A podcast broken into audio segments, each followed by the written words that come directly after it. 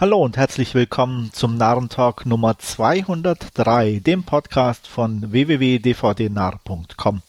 Mein Name ist Andreas und mit mir am Mikrofon sind heute Hallo, hier ist Stefan. Und Wolfgang. Hallo. Ja, seit nunmehr einigen Jahren haben wir unser System nicht geändert und haben auch nicht vor, es zu tun. Also von daher äh, geht's wieder los mit Trailern, die Stefan freundlicherweise für uns ausgesucht hat. Erster Titel The Blazing World, Stefan. Ja, ähm, habe ich eigentlich auch mit für dich, Andreas, ausgesucht, weil unser Udo ja mitspielt.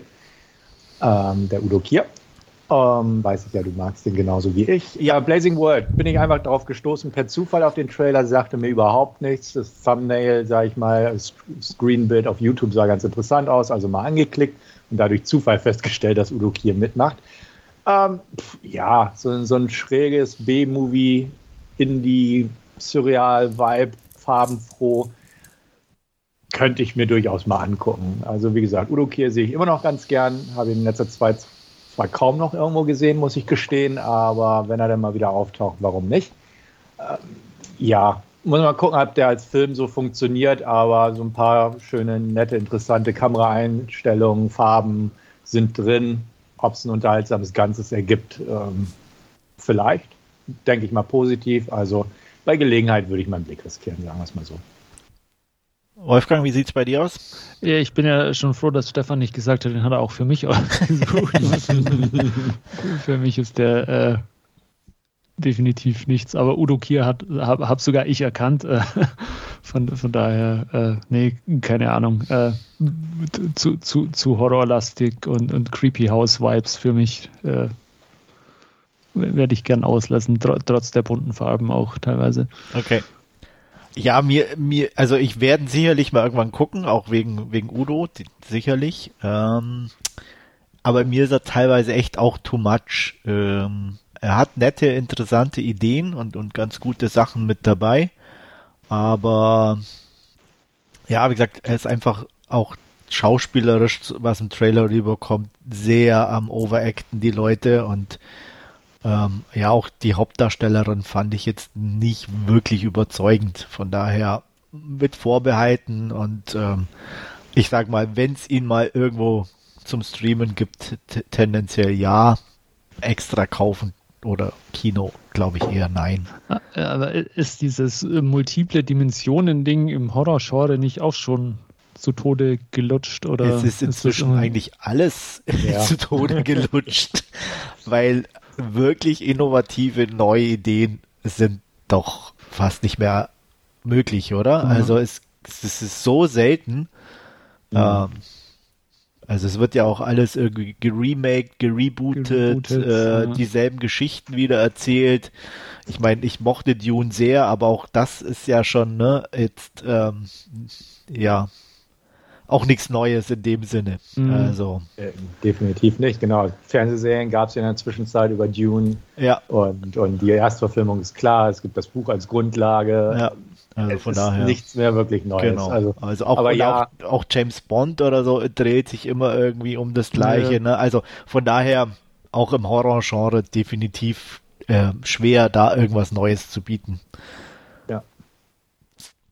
Ich habe gerade übrigens nachgeguckt, also der Udo ist auch immer noch gut beschäftigt und kommt inzwischen äh, laut Letterbox auf die Teilnahme an 217 uh. Filmen. Aha. ah, da ja, kann auch, auch nicht jeder mithalten. Anzahl. Ja, absolut, ja. Mhm. Gut. Etwas interessanter vielleicht für dich, Wolfgang. Wolf äh, nein, leider nicht. Warum denn nicht? Äh, ich, ich, ich, fand da diesen, diesen Ansatz nicht, nicht. Wie hieß es? Personality, na, wie, oder wie hieß die Krankheit? Ich bring's nicht mehr zusammen. Ja. Ähm, diese äh, ähm, ja, Tiere, die im Menschenkörper gefangen sind oder so. Äh, hm. war, war, mir auch wieder ein bisschen zu viel. Und ich, ich hab's nicht so mit diesen Selbstfindungs- und, und zu mir Findungsfilmen, äh, die in, in, in so einer Anstalt oder so spielen, das ist nicht so meins. Äh, ja, kann, kann auch Lily, Lily Rose Step nichts ändern dran. Ja, ich bin noch so ein bisschen zwiegespalten. Also prinzipiell sehe ich es ähnlich wie Wolfgang, dass äh, solche Dramen in solchen Settings auch nicht so ganz meins sind. Da gibt es ja auch schon einige von, okay, jetzt dieser Ansatz ist tatsächlich, wenn ich sagen, super originell, aber einigermaßen neu, weil das habe ich so in dem Sinne noch nicht bewusst wahrgenommen. Diese Krankheit, dieses Phänomen oder diese Psychose, wie auch immer. Ähm, ja, Trailer sah so wie so ein klassischer Anstalt zu sich selbst Findungsfilm aus. Eigentlich mit, trifft so die Beats mit einer Liebesgeschichte, mit einem äh, etwas strengeren Aufseher beziehungsweise Vorsteher oder wie auch immer. Ähm, ist, ist nicht uninteressant, definitiv nicht. Und würde es jetzt auf Prime oder so auftauchen, würde ich mir sicher mal angucken, aber auch da wäre ich nicht so wirklich aktiv hinterher, weil ich glaube eher, es wird so ein relatives Standarddrama in diesem Bereich sein mit diesem etwas interessanteren Ansatz. Die Schauspieler mögen das gut machen, aber ich weiß ich nicht, da sind nicht so irgendwelche inhaltliche oder stilistische Pull-Faktoren jetzt für mich von dem Trailer ersichtlich gewesen, die mich wirklich reizen, da sage ich mal Geld für auszugeben. Also. Jo, geht mir eigentlich auch so. Also es war für mich auch, wirkte es eher ein bisschen bemüht und ähm, eigentlich, ja, wie du schon sagtest, auch ein, so einen Anstaltsfilm zu machen, halt mal mit einer neuen Herangehensweise oder ein bisschen anderer mit diesem Tiermenschen. Ähm, ja, fand es dann auch schon wieder irgendwie merkwürdig, dass ich sage jetzt mal, ähm,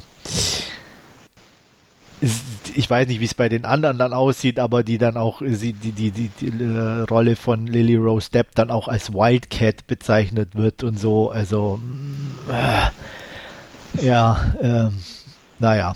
Auf jeden Fall. Da, da, war doch anfangs sogar so, so, so eine Kameraschwenk über so eine Tafel mit der eine ist ein Panda und der genau. andere. Ne, also mit diesen so, das, wie gesagt, das ja. wirkte so ein bisschen sehr bemüht für mich. Ähm.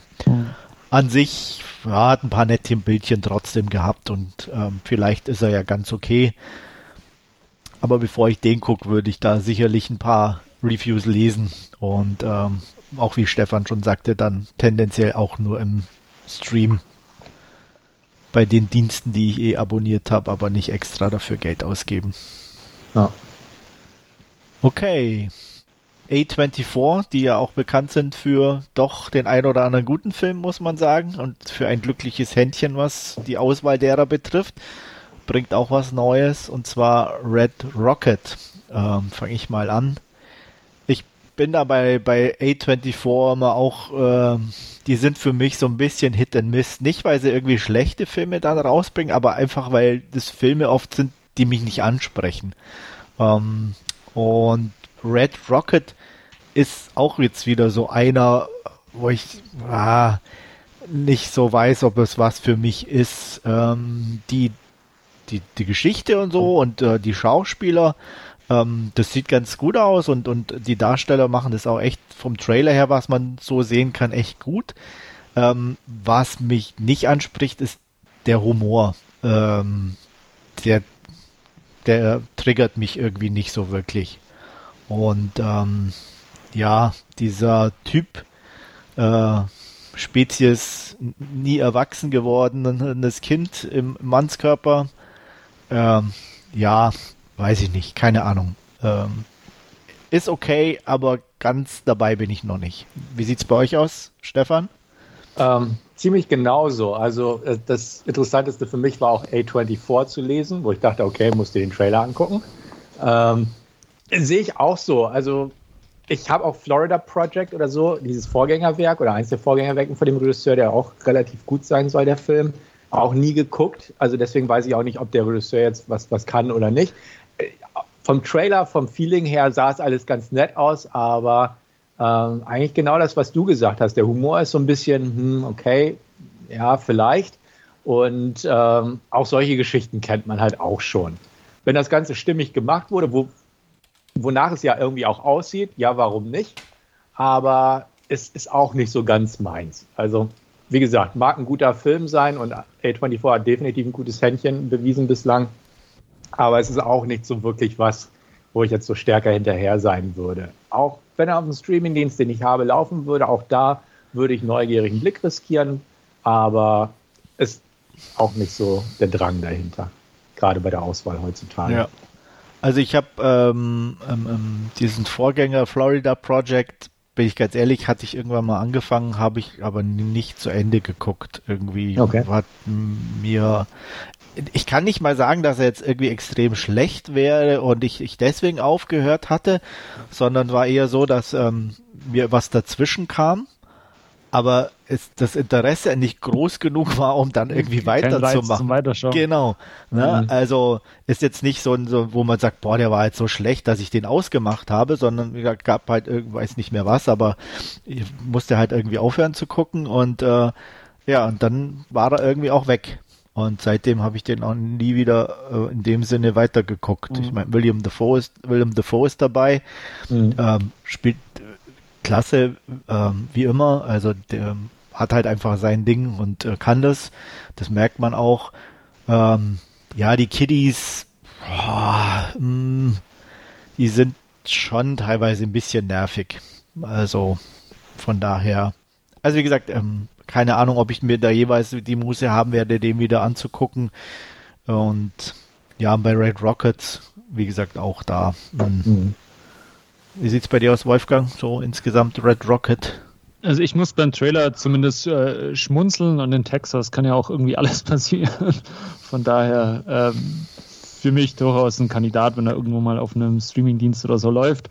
Ähm, der Typ ist einfach äh, ja ziemlich äh, abstrus äh, in ja, seinen Lebensentscheidungen, die er wohl getroffen hat. Ähm, würde ich mir sicherlich mal anschauen. Also bisschen mehr Begeisterung wie bei euch für mhm. Red Rocket. Okay. Dann Operation Mincemeat geht mal in eine völlig andere Richtung und ähm, man könnte schon fast sagen, er ist ein bisschen aus der Zeit gefallen, oder Stefan? Ja, sieht wie so ein ganz klassischer Film irgendwo aus reizt mich aber jetzt auch nicht so sehr. Also es reizt mich in dem Sinne, der ist bestimmt unterhaltsam und ich würde ihn mir locker flockig auf dem Streamingdienst angucken, um das mal wieder zu bemühen, diese Floskel.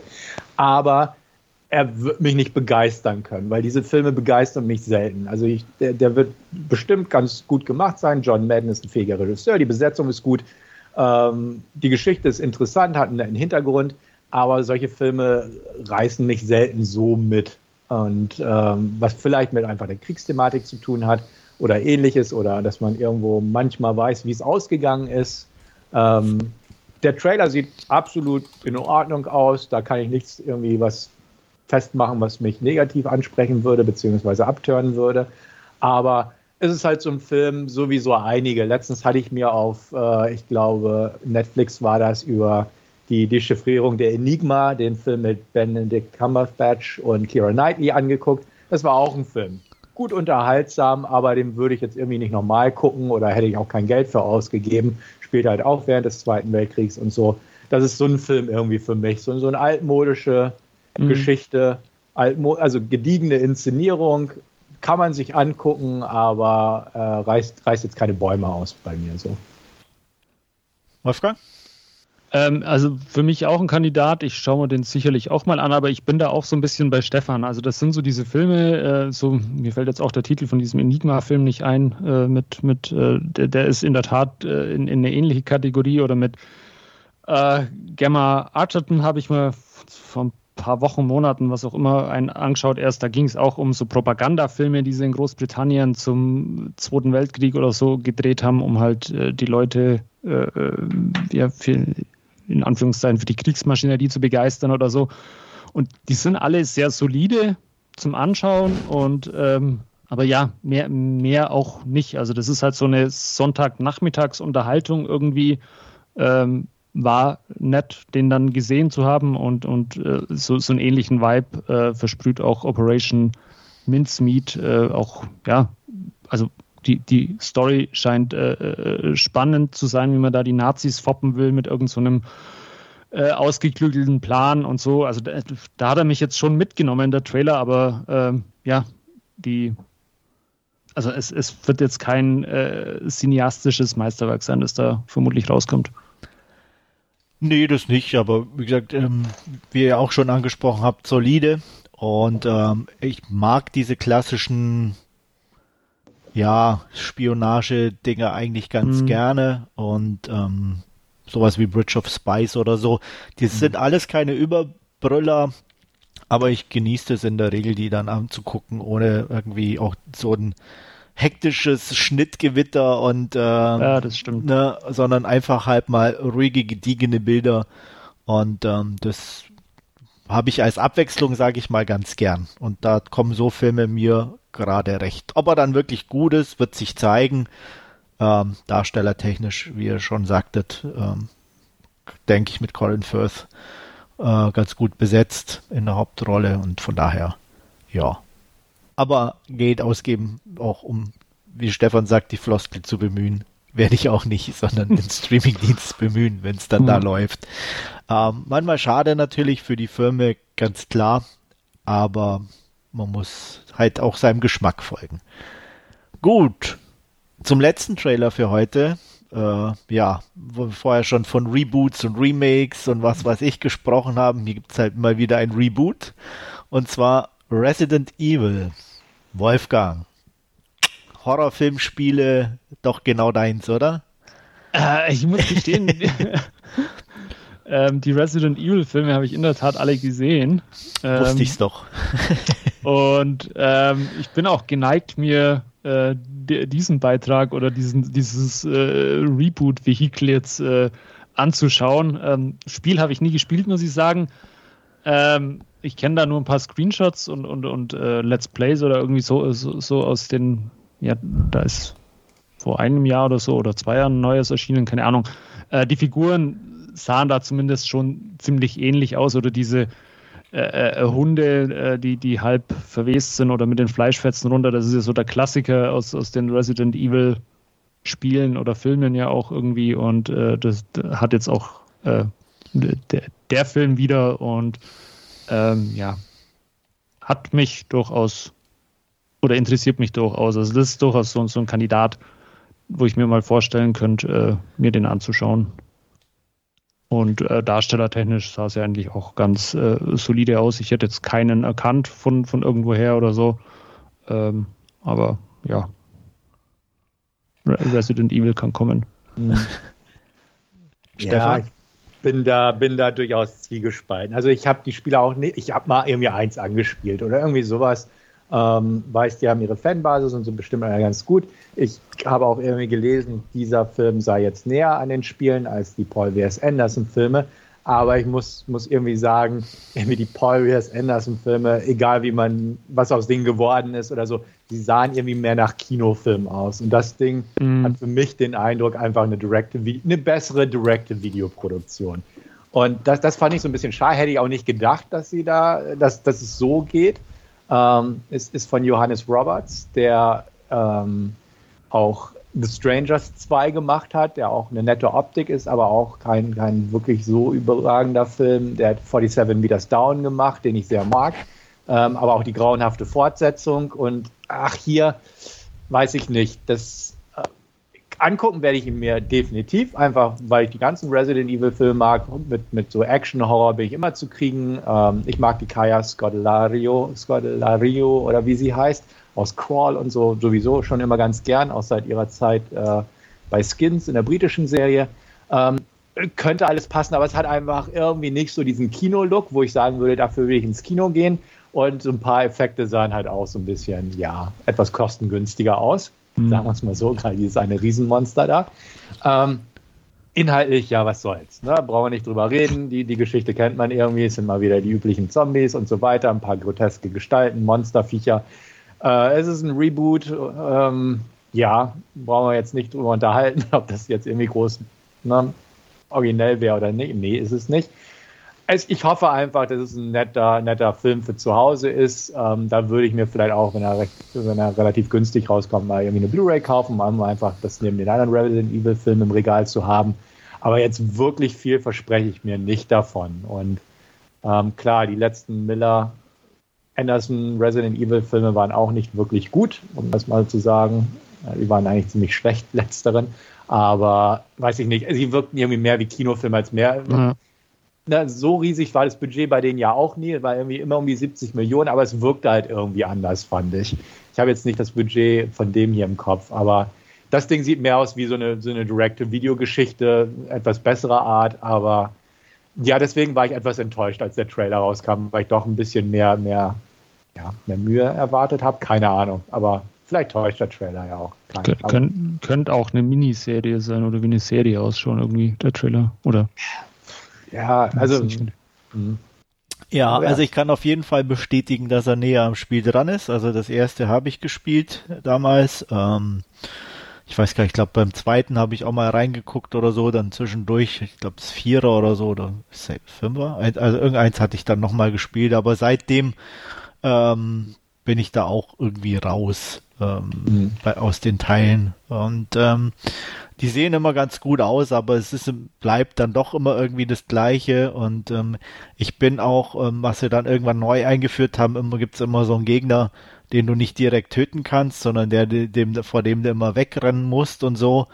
Und sowas hasse ich irgendwie. Das ist nicht meine Art zu spielen, weil man muss erst irgendwie äh, ein paar Mal probieren, bis du weißt, welchen Weg du nehmen kannst, um dem dann auch wirklich zu entkommen oder so. Oder du hast halt Glück.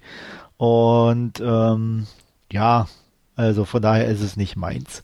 Ähm, von daher, ja, ähm, wie gesagt, filmtechnisch eher am Game dran, hat ein paar nette Szenen. Ähm, ansonsten kann ich euch nur zustimmen. Sieht jetzt nicht kinomäßig aus, aber es sieht okay aus. Äh, für mich nach einem nach einer netten B-Movie-Unterhaltung ich hoffe, das Pacing passt dann im, im Film selber, dass sie das einigermaßen hinbekommen, dass die Action stimmt. Ja gut, die Special Effects sind jetzt halt auch jetzt nie so weltbewegend. Ähm, ich sage jetzt mal, die Hunde und der Licker, die sahen noch einigermaßen gut aus.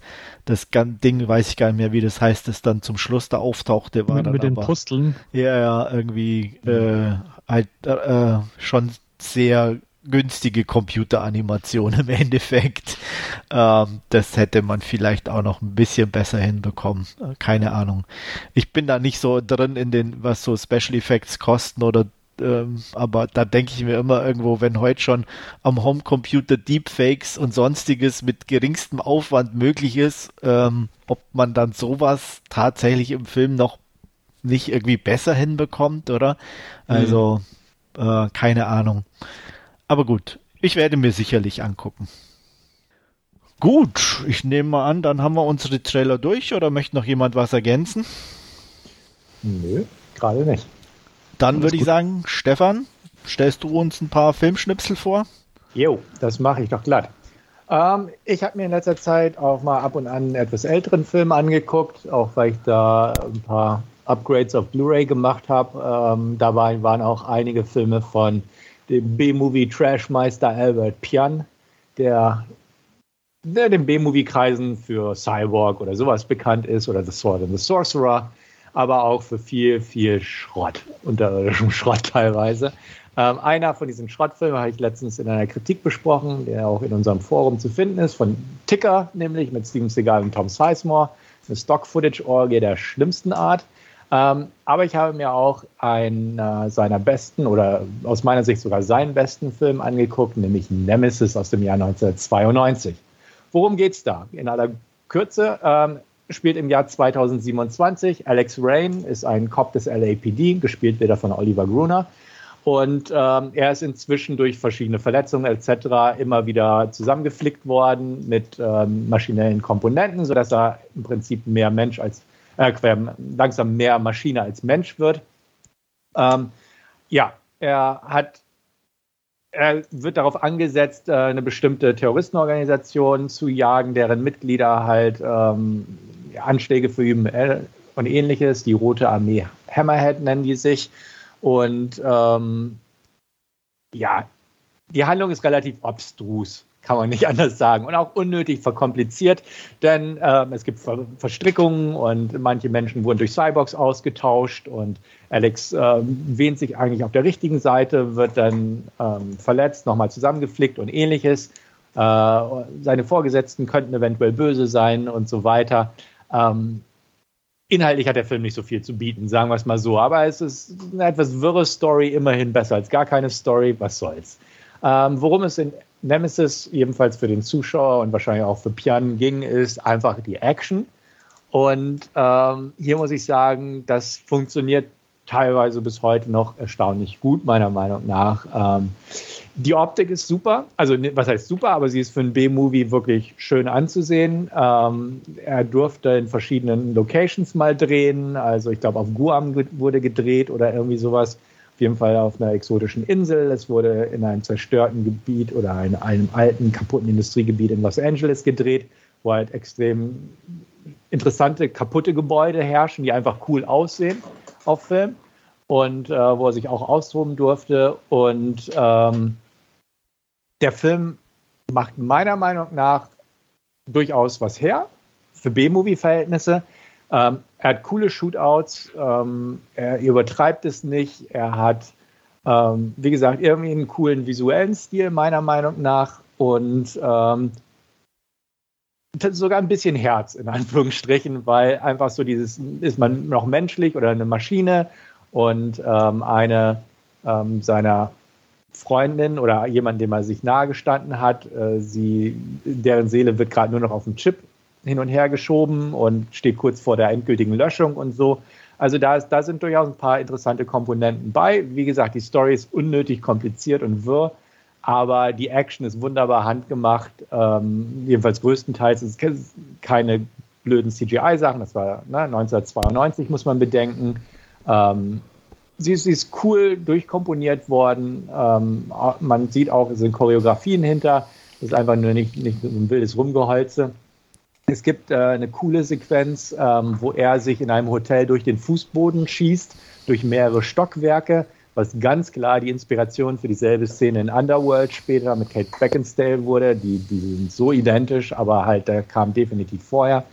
Ähm, er hat so ein paar B-Movie-Fressen, die man einfach kennt an Bord. Carrie Hiroyuki Tagawa, so ein asiatischstämmiger Schauspieler, der als Bösewicht in allen möglichen Filmen zu sehen war, von Showdown in Little Tokyo über hier äh, Die Wiege der Sonne und diverse andere Filme.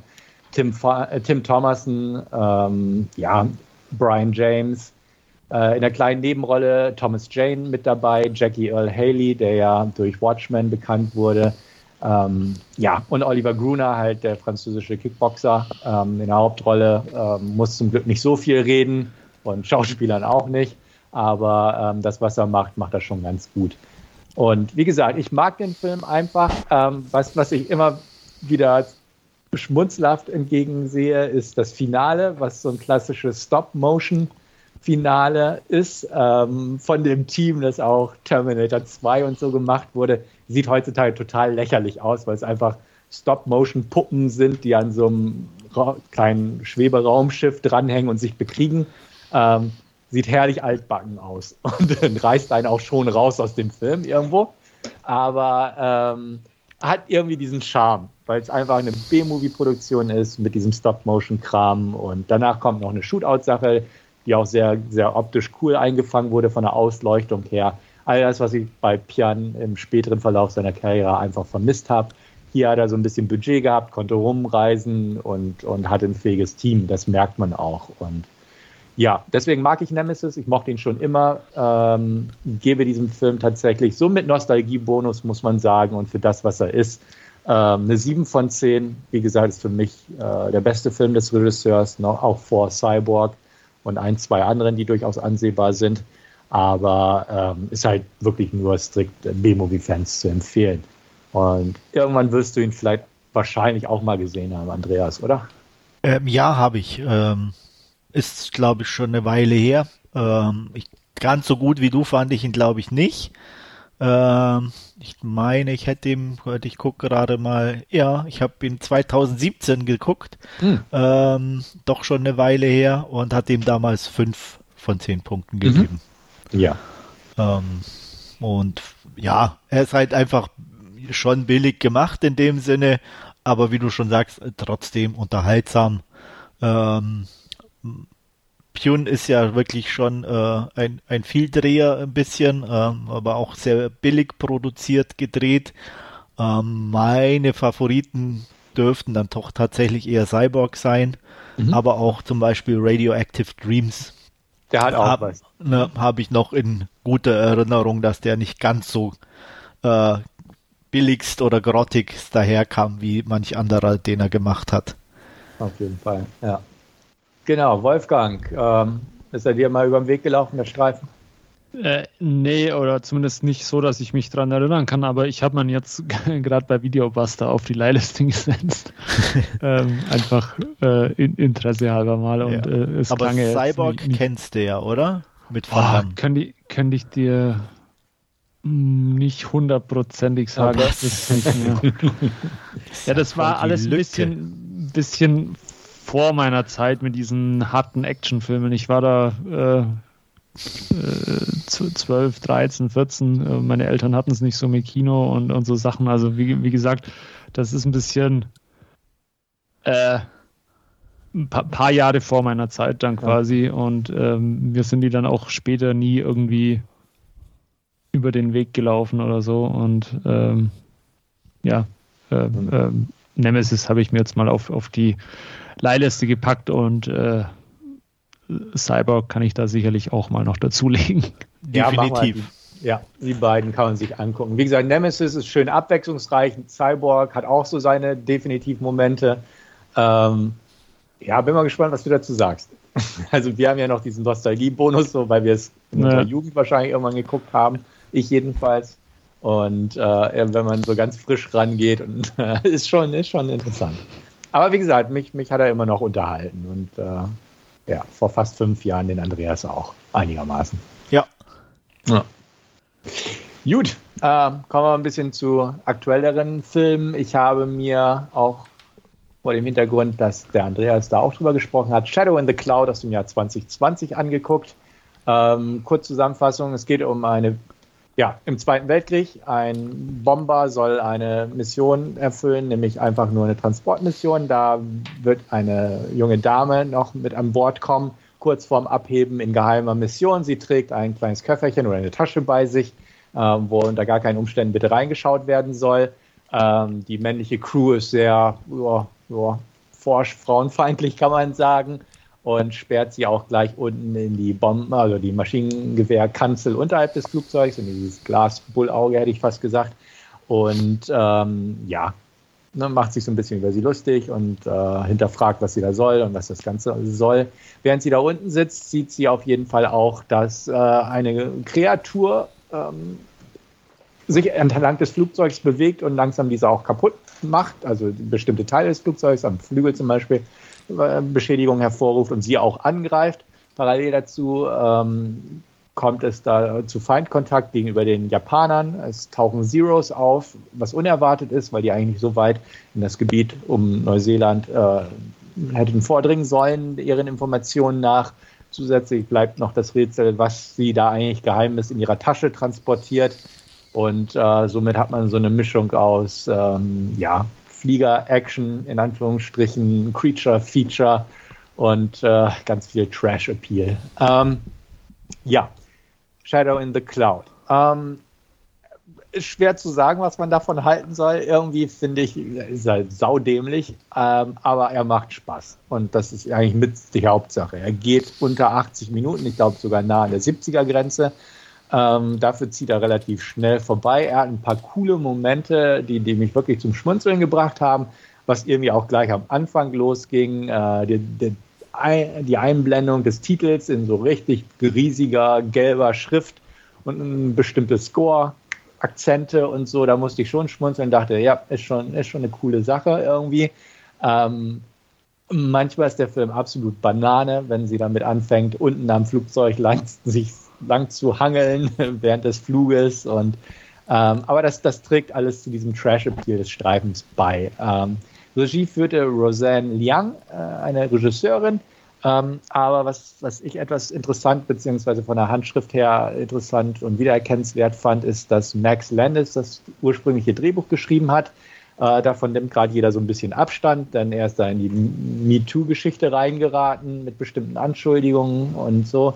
Ähm, deswegen hieß es auch, ja, ja, das ist schon Liangs Film, ähm, aber ich erkenne eigentlich, weil ich Max Landis von der Art seiner Drehbücher, seiner Art zu sprechen, schreiben und so auch Regie führen kenne, ähm, erkenne ich da klar die Handschrift. Also er hat sich ganz klar die ähm, alten Geschichten aus den 80ern mit äh, Kevin Costner in der Kanzel, ich weiß nicht mehr, welche Episode das war, ähm, vorgenommen. Das Grem, eine Gremlin-Kreatur, die das Flugzeug zerlegt, gab es auch in den 80ern, ja, ich glaube mit John Lithgow.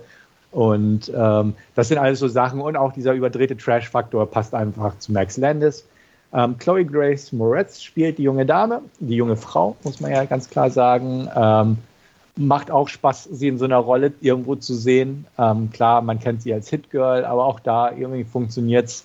Die männlichen Darsteller sind alle okay, aber jetzt irgendwie ragt da auch keiner heraus die Inszenierung, also wie gesagt, es, es schwankt so ein bisschen zwischen irgendwie manchmal doch so äh, etwas ernst gehalten, äh, manchmal trashy. Ähm, die Digitaleffekte rund um den Beta-Workshop aus Neuseeland hat es eigentlich recht cool hingekriegt. Manchmal sieht es etwas merkwürdig aus, aber ähm, eigentlich ist die, äh, ja, die Effektqualität und vieles ist einfach wirklich CGI-Kram.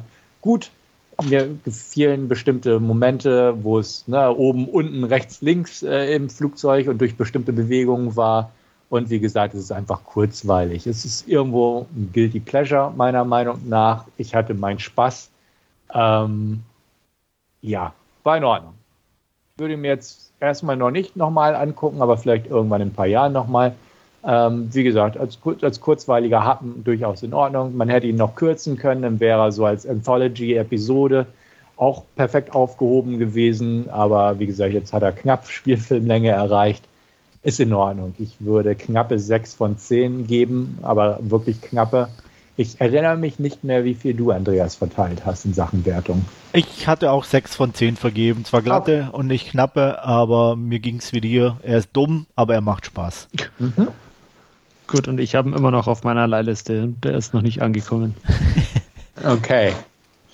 Kommen wir zu meinem dritten und letzten Film für heute. Äh, Dumm und macht Spaß war so meine Hoffnung. Ähm, zumindest die ersten 50 Prozent treffen es ganz gut und die zweiten leider nicht so viel. Also Baywatch, der Film. Darum geht's.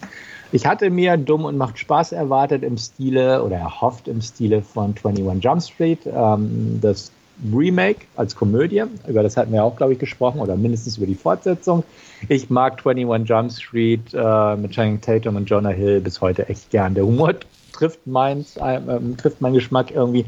Er ist auch dumm, aber er ist witzig dabei. Die Fortsetzung finde ich etwas schwächer, aber nichtsdestotrotz immer noch sehenswert und immer noch amüsant und sowas habe ich mir einfach von Baywatch erhofft.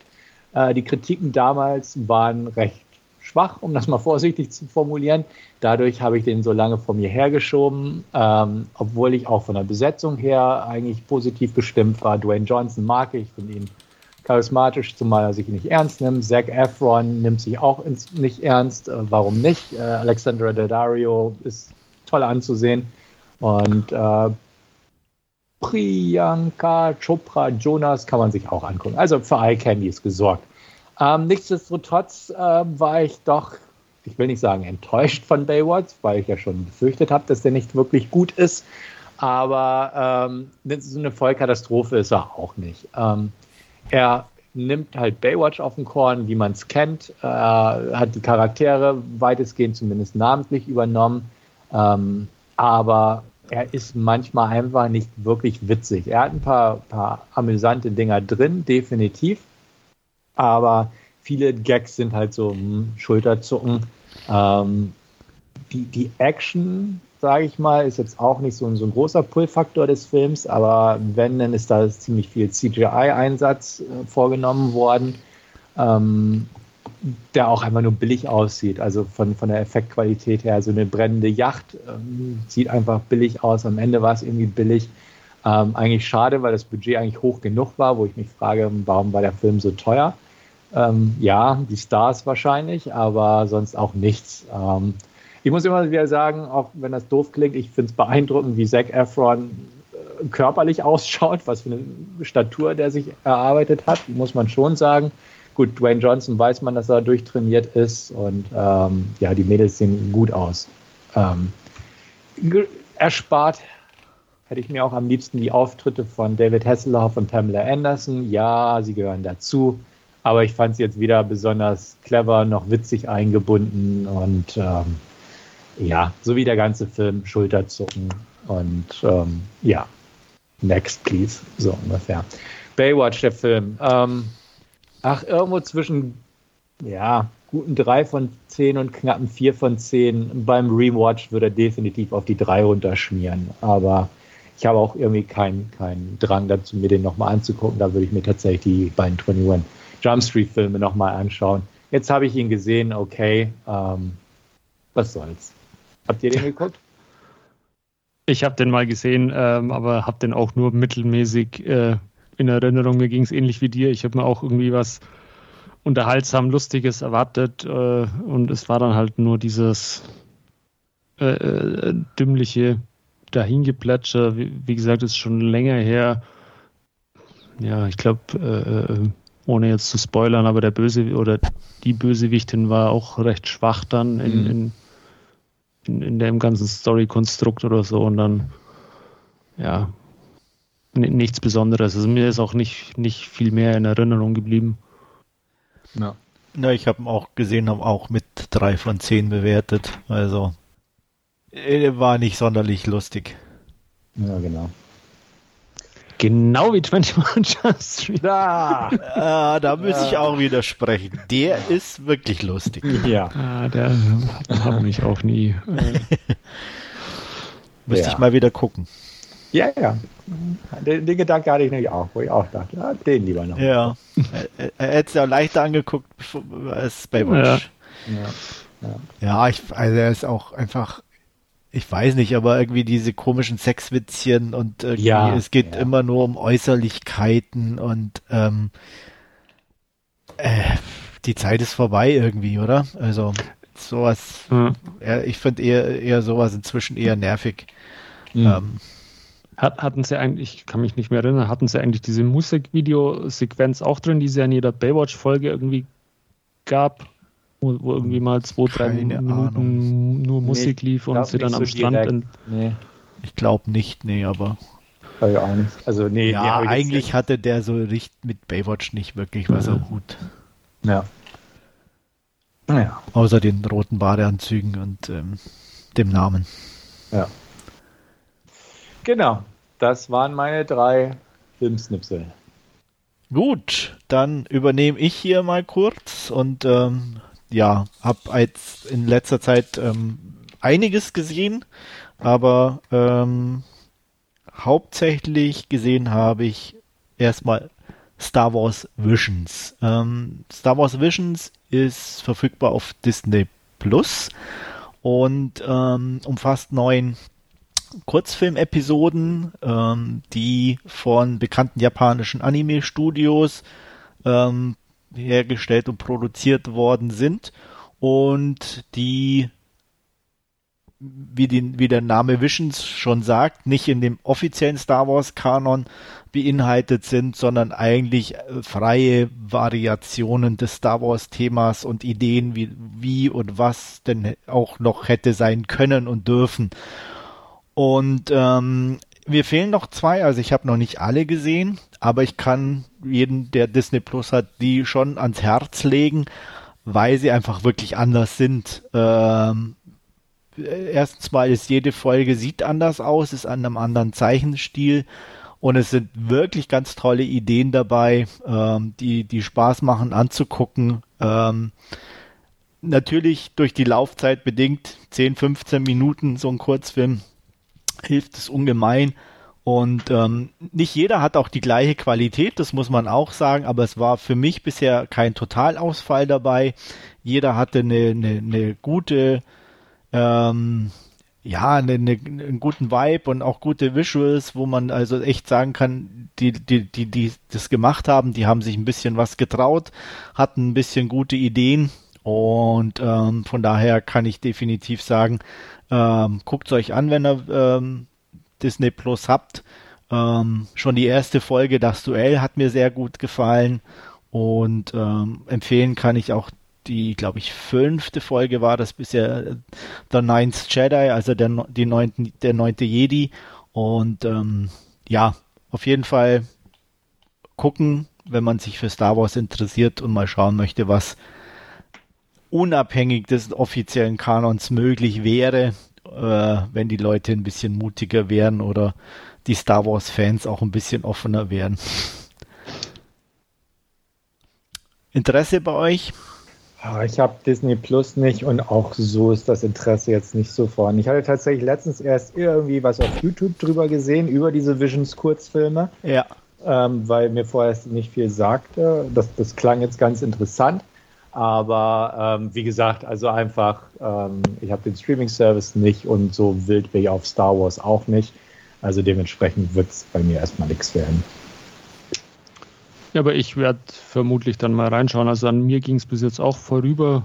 Ähm, deswegen danke für den Hinweis und äh, wenn das nicht, äh, wenn sich das eh in so einem kurzen Rahmen äh, bewegt, ja. Äh, schaut man da ja relativ schnell durch. Und ich mochte auch bei äh, Matrix gab es ja mit äh, Animatrix ja auch irgendwie so fünf, sechs, sieben, ich weiß gar nicht, wie viel es waren, ein so bisschen längere ja. Äh, äh, Animationsfilme, äh, auch jeweils mit unterschiedlichen äh, Zeichenstilen und Darstellungen. Und ich fand die eigentlich damals auch sehr gelungen und äh, ja, werde ich mir mal anschauen. Star ja. Wars Visions. Dann komme ich zum meinem oder den Film, die ich ähm, bis jetzt noch geguckt habe, mein Road to Cinema, wie ich es schon vorab ein bisschen genannt habe, und zwar in Vorbereitung auf James Bond, No Time to Die, habe ich angefangen, die alten äh, mit Daniel Craig der Reihe nach zu gucken. Ähm, ich kann es gleich sagen, Spectre fehlt noch, aber ich habe mir die anderen drei angeguckt, beginnend natürlich mit Casino Royale. Ähm, ich glaube, zum Inhalt braucht man nicht mehr allzu viel zu sagen.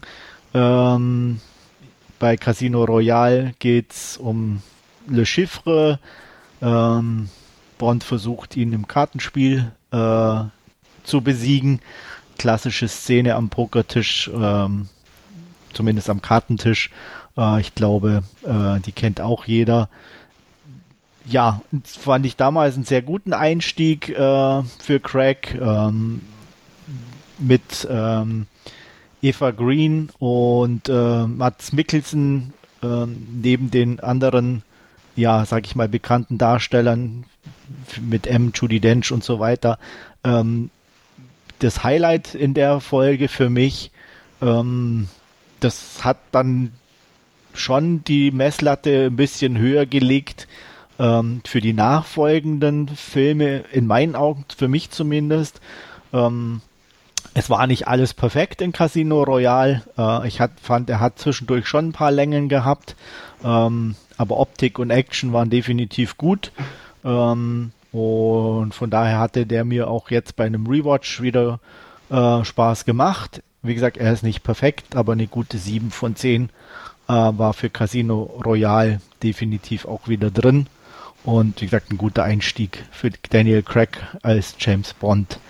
Ähm, danach kam Quantum of Solace. Da, darf ich kurz was sagen? Ja, natürlich. Ich, ich fand ja, oder ich finde nach wie vor diese, diese Pre-Title-Sequenz, wo, wo sie da, äh, wo er über diese Baustelle und diesen Kran hechtet, äh, in diesem Free-Running-Stil, ähm, ich finde die nach wie vor spektakulär, die anzuschauen bei Casino Royale.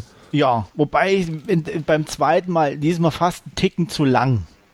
Äh, sie, sie ist schon, bisschen, ja. ja. genau, sie ist schon ja. spektakulär, aber wenn man es jetzt dann wieder noch oder in der Wiederholung äh, hatte ich schon gedacht, okay, jetzt könnte er mal so äh, zum zum eigentlichen Film kommen, so ein bisschen. Ähm, ja, das, das, das, wie gesagt, das war, aber sie ist absolut spektakulär inszeniert, gar keine Frage. Ähm, Stefan, wie sieht's bei dir auf Bond, Bond Crack? Uh sehr gern. Also ich habe letztes Jahr, let, ja doch, letztes Jahr habe ich mir die auch alle angeguckt, inklusive Spectre nochmal, weil ich da dachte, irgendwann kommt bestimmt der neue mal irgendwann raus nach Corona oder während Corona oder ähnliches. Deswegen war das auch so Vorbereitung für mich.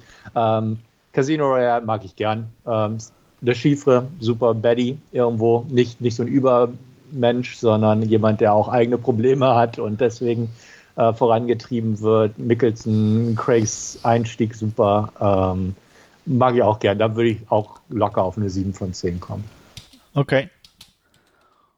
Ähm, ja, das Einzige, wo ich sage, was mir bei dem Bond nicht gefallen hat, ist der Titelsong.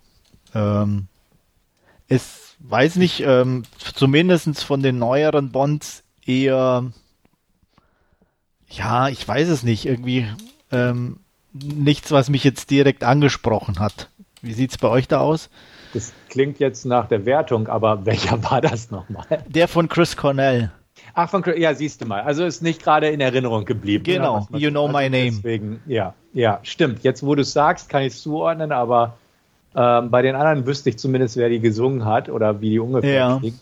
Ähm, würde ich dementsprechend auch sagen, das ist nichts, was irgendwie groß hängen geblieben ist bei Nee, mir. also das stelle stell ich immer wieder fest. Wenn da der Vorspann läuft, so sieht gut aus, aber der Song reißt das, einen das mit den so. Kartenmotiven, gell? Ist Ja, genau. Ja. Ja. Und irgendwie, ich weiß nicht, also er, er, er, irgendwie klang er auch für mich nicht so wirklich rhythmisch oder, oder so Bond-mäßig. Ich weiß es nicht, keine Ahnung, Mhm. aber ähm, definitiv in mein, meinem Empfinden einer der schwächeren Titel. Mhm. Ähm, danach war ja ähm, Jack White mit Alicia Keys. Äh, Mhm. Ich glaube, das ist definitiv auch ein ziemlicher Kracher in meinen Augen als Ja. Titelsong und äh, da ist dann mehr oder weniger war es für mich andersrum, dass der Titelsong gut ist, aber der Film leider nicht. ähm, ich habe auch echt, ich weiß gar nicht, wie viel ich beim ersten Review oder als ich es das erste Mal gesehen habe, habe ich glaube ich auch eine 7 von 10 damals gezückt. Äh, hatte ich auch im Kino, glaube ich, gesehen.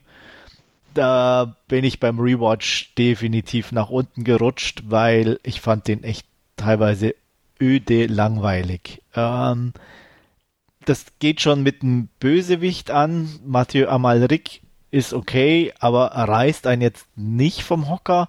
Und auch die Bond Girls, ah, ich weiß nicht, also die wirkten auch eher schwach. Äh, von der Background Story mal ganz abgesehen, aber auch waren die hier, fand ich im Gegensatz zu Eva Green halt echt nur Staffage und verheizt und ähm, haben auch darstellerisch sind jetzt ja auch beides, sowohl Olga Koryelenko als auch Gemma Arterton, keine Mega-Schauspielerin, wenn ich das mal sagen darf. Und fand ich, waren auch hier teilweise jetzt nicht überfordert, aber sie hatten auch nichts zu tun, außer ein bisschen so mit Schmollmund in die Kamera zu gucken, ein bisschen. Und das fand ich dann auch relativ enttäuschend und ähm, deswegen hat mich der insgesamt auch überhaupt nicht abgeholt. Produziert und so gemacht ist er gut, daran gibt es nichts auszusetzen. Trotzdem bin ich hier auf eine 5 von 10 runtergerutscht. Wie sieht es bei euch da aus, Stefan? Ja, würde ich auch so sehen. Ähm, ich fand ihn auch nie so gut, auch damals, als ich ihn im Kino gesehen habe. Ähm, jetzt beim neuerlichen Gucken letztes Jahr ist es mir auch aufgefallen, dass der einfach irgendwie so belanglos ist. Ähm, da weiß ich nicht, ist irgendwie kein Gewicht hinter, fand ich. Also er Ja. stolpert so vor sich hin und der Bösewicht ist so irgendwie banal. Ja, es, sagen, es existiert auch nicht so eine wirkliche Bedrohung oder die kommt so, oder Genau. sie ist zumindest nicht so spürbar, dass wieder irgendwie die die Welt am Abgrund ist und nur Bond sie retten kann, so irgendwie. Das, das, äh, ähm, ähm, Ja, das die, Zeiten, gab's. die Zeiten sind vorbei. Nein, finde ich gar nicht. Also ich finde, äh, bei, bei äh, Casino äh, Royale war das im Ansatz schon noch so spürbar. Ne? Nicht mehr so extrem wie früher natürlich, klar. Wie, da hast du auch recht, die Zeiten sind vorbei. Aber trotzdem hatte Le Chiffre schon das Potenzial, so in die Richtung zu gehen. Und das, Mhm. finde ich, hat man auch gespürt, was bei Quantum of Solace Ja, halt äh, absolut nicht mehr Also vorhanden äh, war. der, der hat natürlich thematisch mit, mit diesen äh, Wasserreserven oder so schon auch ein brisantes Thema irgendwie Ja. aufgegriffen, aber er, er hat es nie so wirklich rübergebracht, dass es halt äh, so ein ja, großer Coup ist oder so. Genau. Und, und Da- da das, hat das auch- hat er nie geschafft, irgendwie Nee, der Film. da hat auch irgendwie so ein, was halt bei anderen Filmen dann ja immer so ein, so ein, so ein Show-Effekt, äh, dass halt irgendwie was passiert, wo so Mhm. die ein bisschen, also was weiß ich, ich, wenn die jetzt irgendwo äh, einen, einen See hätten verschwinden lassen oder äh, keine Ja, Ahnung, ga- irgendwas bei in einem, Bond ja auch schon bei irgendeinem Roger Moore, wo dann das Boot auf dem äh, Grund lag, da dieser, ja, der auch nicht sonderlich gut war, dieser Silicon Valley Bond äh, mit, mit Christopher Walken. Ja, ja. A View to Kill. genau. Ja, genau. Ähm, aber genau, aber sowas hat hier halt Ja. einfach, weißt du, so, wo, wo man diese Ja. Bedrohung irgendwo so mal, Ja, das hätte ja nichts Großartiges oder Riesiges sein müssen, aber so, so eine Andeutung, was wäre, wenn oder wenn das dann Mhm. in, äh, äh, äh, ne, in anderen Dimensionen stattfinden würde, was die ja irgendwie da vorhatten oder so, äh, das hat halt komplett gefehlt und wurde auch, diese Bedrohungslage hat sich irgendwie halt nie ergeben und Mhm. ähm, Ja. Actiontechnisch ist er gut, klar. Ähm, das Ich können fand ihn zu ja schnell geschnitten. Also Ja, da, da okay. muss ich sagen, ich Ja. mag schnelle Schnitte, ich habe damit im wenigsten Probleme. Aber bei dem fiel es mir im Kino extrem auf. Zu Hause ging es jetzt, aber es ist mir schon aufgefallen, gerade während der ersten Verfolgungsjagd, Mhm. während der Autogeschichte, die da auch ja. Er ist nicht, nicht so wirklich Bond, so diese schnellen Schnitte. Ja. Das ist dann Nee. eher so Jason Bourne oder so, aber Bond Genau. ist dann eher ein bisschen gediegener. Ja, Ähm, ja, ich, ich fand äh, Quantum of Solace jetzt nicht so schlecht wie ihr. Ähm, ich fand auch Olga Kurilenko eigentlich als, als Bond-Girl und äh, nicht, nicht verkehrt. Auch das ist ja jetzt nicht mehr die äh, klassische O. James-Rolle, sondern das ist ja durchaus auch ein bisschen äh, äh, ja, eine eigenständige und, und äh, äh, ja, äh, oder, oder ihr- ihre Rolle ist ja durchaus auch äh, ein bisschen tougher angelegt äh, im, ja im aber das, Gegensatz. das kommt aber nicht rüber. ja, das, ja, Ne, weißt du, so Das- ähm, das die Idee halt ein dahinter habe ich schon Ja. mit der mit dem Rachemotiv Ja. und das habe ich alle okay, Ja. aber es kommt nicht an. Ja. Also da äh, tut mir leid, das hat sie nicht transportiert für mich. Also Ja. sie bleibt halt trotzdem irgendwo so dieses schwache Mädel irgendwie, die Mhm. nett aussieht und äh, hinter Bond herhechelt so ein bisschen. ich, Und da, da war halt Eva Green zum Beispiel halt eine völlig andere Hausnummer, ne, die gar nichts machte, aber einfach durch ihre Präsenz und die Art und Weise, wie sie mit Bond gesprochen hat und so, das halt auf ein ganz anderes Level gebracht hat, meiner Meinung ich, nach. Ich, ich fand aber äh, zumindest äh, äh, das Ableben von, von äh, Gemma Arterton dann eine, eine schöne äh, Verbeugung vor Goldfinger irgendwie. Klar, äh, logisch, das aber da, da kann ganz- da, da kann ja auch die, die können ja auch die Darsteller nicht so viel dazu Nee, beitragen. Ne? natürlich, Das, das- ist halt das- ein schöner nicht. ne, schöner Gag oder Ja, aber äh, hilft halt auch nichts, dass in meinen Augen eben die Frauenrollen im, im Mhm. Quantum of Solace eher schwach waren. Mhm. Ja. Und es, was halt so ein bisschen ungewöhnlich war, ähm, was es ja zuvor eigentlich auch nie gab, war so, so dieses nahtlose Anknüpfen an den Vorgänger. Also die Bond-Filme bis dato Das, waren ja dann ja. immer eher so die äh, völlig eigenständig, die halt immer dieses, dasselbe Figurenkabinett irgendwie hatten, aber halt ähm, alle völlig eigenständig als Film irgendwie funktionieren. Man muss keinen anderen irgendwie gesehen haben. Ähm, und da hat jetzt die, die Daniel Craig Bond-Ära ein bisschen gebrochen mit der Tatsache, dass halt einfach äh, dieser, ja, diese fünf Filme halt irgendwie einen Gesamtkanon ergeben, der halt auch immer ein bisschen aufeinander aufbaut. Gut. Und dann habe ich natürlich noch Nummer drei geguckt mit Craig, Skyfall. Äh, wie gesagt, Nummer vier ähm, bin ich noch nicht dazu gekommen, Spectre. Das wird dann morgen der Fall sein. Und ähm, ja, Skyfall ist dann wieder meiner Meinung nach ähm, erheblich besser. Bisschen schmutziger, dreckiger. Die Action ist wieder stärker in meinen Augen, kompromissloser. Ähm, die Idee dahinter, der Bösewicht, äh, Javier Bardem, ich meine, seit äh, Country no, for Old Men oder wie hieß er? No Country No for No Old. Country, genau. Äh, den wir ja auch schon ganz am Anfang mal besprochen haben, kann ich mich erinnern. Ich glaube, die Nullnummer war das. ja, die erste genau, Ausgabe. irgendwie so. Ja. Ähm, definitiv ein super Bösewicht. Ähm, ja, also der hat mir wieder wesentlich besser getaugt. Er hat auch seine Probleme, gar keine Frage. Ähm, war mir vielleicht auch ein Ticken zu lang, so eine kleine Straffung zwischendurch hätte dem meiner Meinung nach auch gut getan. Ähm, aber insgesamt sehr unterhaltsam und auch hier gab es eine gute 7 von 10. Ähm, zur 8 konnte ich mich irgendwie nicht ganz durchringen. Ähm, ich weiß nicht warum, aber das ei- ein oder andere war nicht so ganz rund für mich oder keine Ahnung. Ähm, aber auf jeden Fall trotzdem extrem unterhaltsam. Und wir bekommen endlich äh, Moneypenny und Q in Ja. Skyfall. Genau. Wobei Weil- ich aber schade fand, dass M ausgetauscht wurde, Das muss stimmt. ich sagen. Ja, Also ich- war super. Ja, Ja. fand ich auch. Also die hat da so ein, ne, also einfach irgendwie hat die das echt super gespielt. Ich meine, Ja, Ralph Fiennes ist auch ein guter Darsteller, Ja. gar keine Frage. Äh, so, aber das war einfach noch so mein, na, irgendwie Ja, so ein, Ju- Judy Dench war schon klasse als Ja. M und das hat sie auch in dieser ersten Szene in Goldeneye mit Pierce Brosnan, das hat sie ja schon irgendwie so untermauert, wo sie äh, ihm, ihm da die Leviten liest, äh, da in ihrem im Büro und, und äh, sie keine Angst davor hat, ihn in den Tod zu schicken oder so und, und Ja. ich weiß nicht mehr genau, wie es ging und Mhm. äh, da hat sie irgendwie schon den Ton gesetzt für, für ihre äh, Darstellung als M und das hat Ja. sie einfach klasse durchgezogen durch die, ich weiß nicht, wie viele Filme es dann waren. ja. Und sie hat, ist auch, fand ich, immer, immer besser geworden und auch Ja. einfach ihr, ihre, ihr, ihr Verhältnis zu Bond hat irgendwie Mhm. einfach eine super Entwicklung genommen und so. Ähm, also von daher absolut Respekt dafür. Ähm, gut, vielleicht wollte sie nicht mehr, keine Ahnung. Äh, kann ja Mhm. sein. Ich habe mich jetzt da en Detail nicht damit befasst, aber ja, Ralph Fiennes ist auch okay. Ja. Ich mag Skyfall sehr gern. Ich würde da tatsächlich eine knappe 8 von 10 zücken. Ähm, ich finde ihn einfach von den Craig Bonds den bisher stärksten. Und ich mag es einfach auch so, dieses, dieses das ganze Finale, ähm, da auf dieser Ranch in Anführungsstrichen ähm, entlegen, düster, gut gemacht. Äh, Das heißt nicht- Landgut in England. Richtig, ich bin nicht drauf gekommen. Okay. Auf dem britischen Landgut namens Skyfall. Ähm, richtig, genau. Aber das fand ich gut. Also es war halt nicht so ein, so ein oh, großes Finale, sondern etwas kleiner Ja. skaliert. Und es fand, passte ganz gut zur Stimmung. Mhm. Ähm, es war düster, es war schön.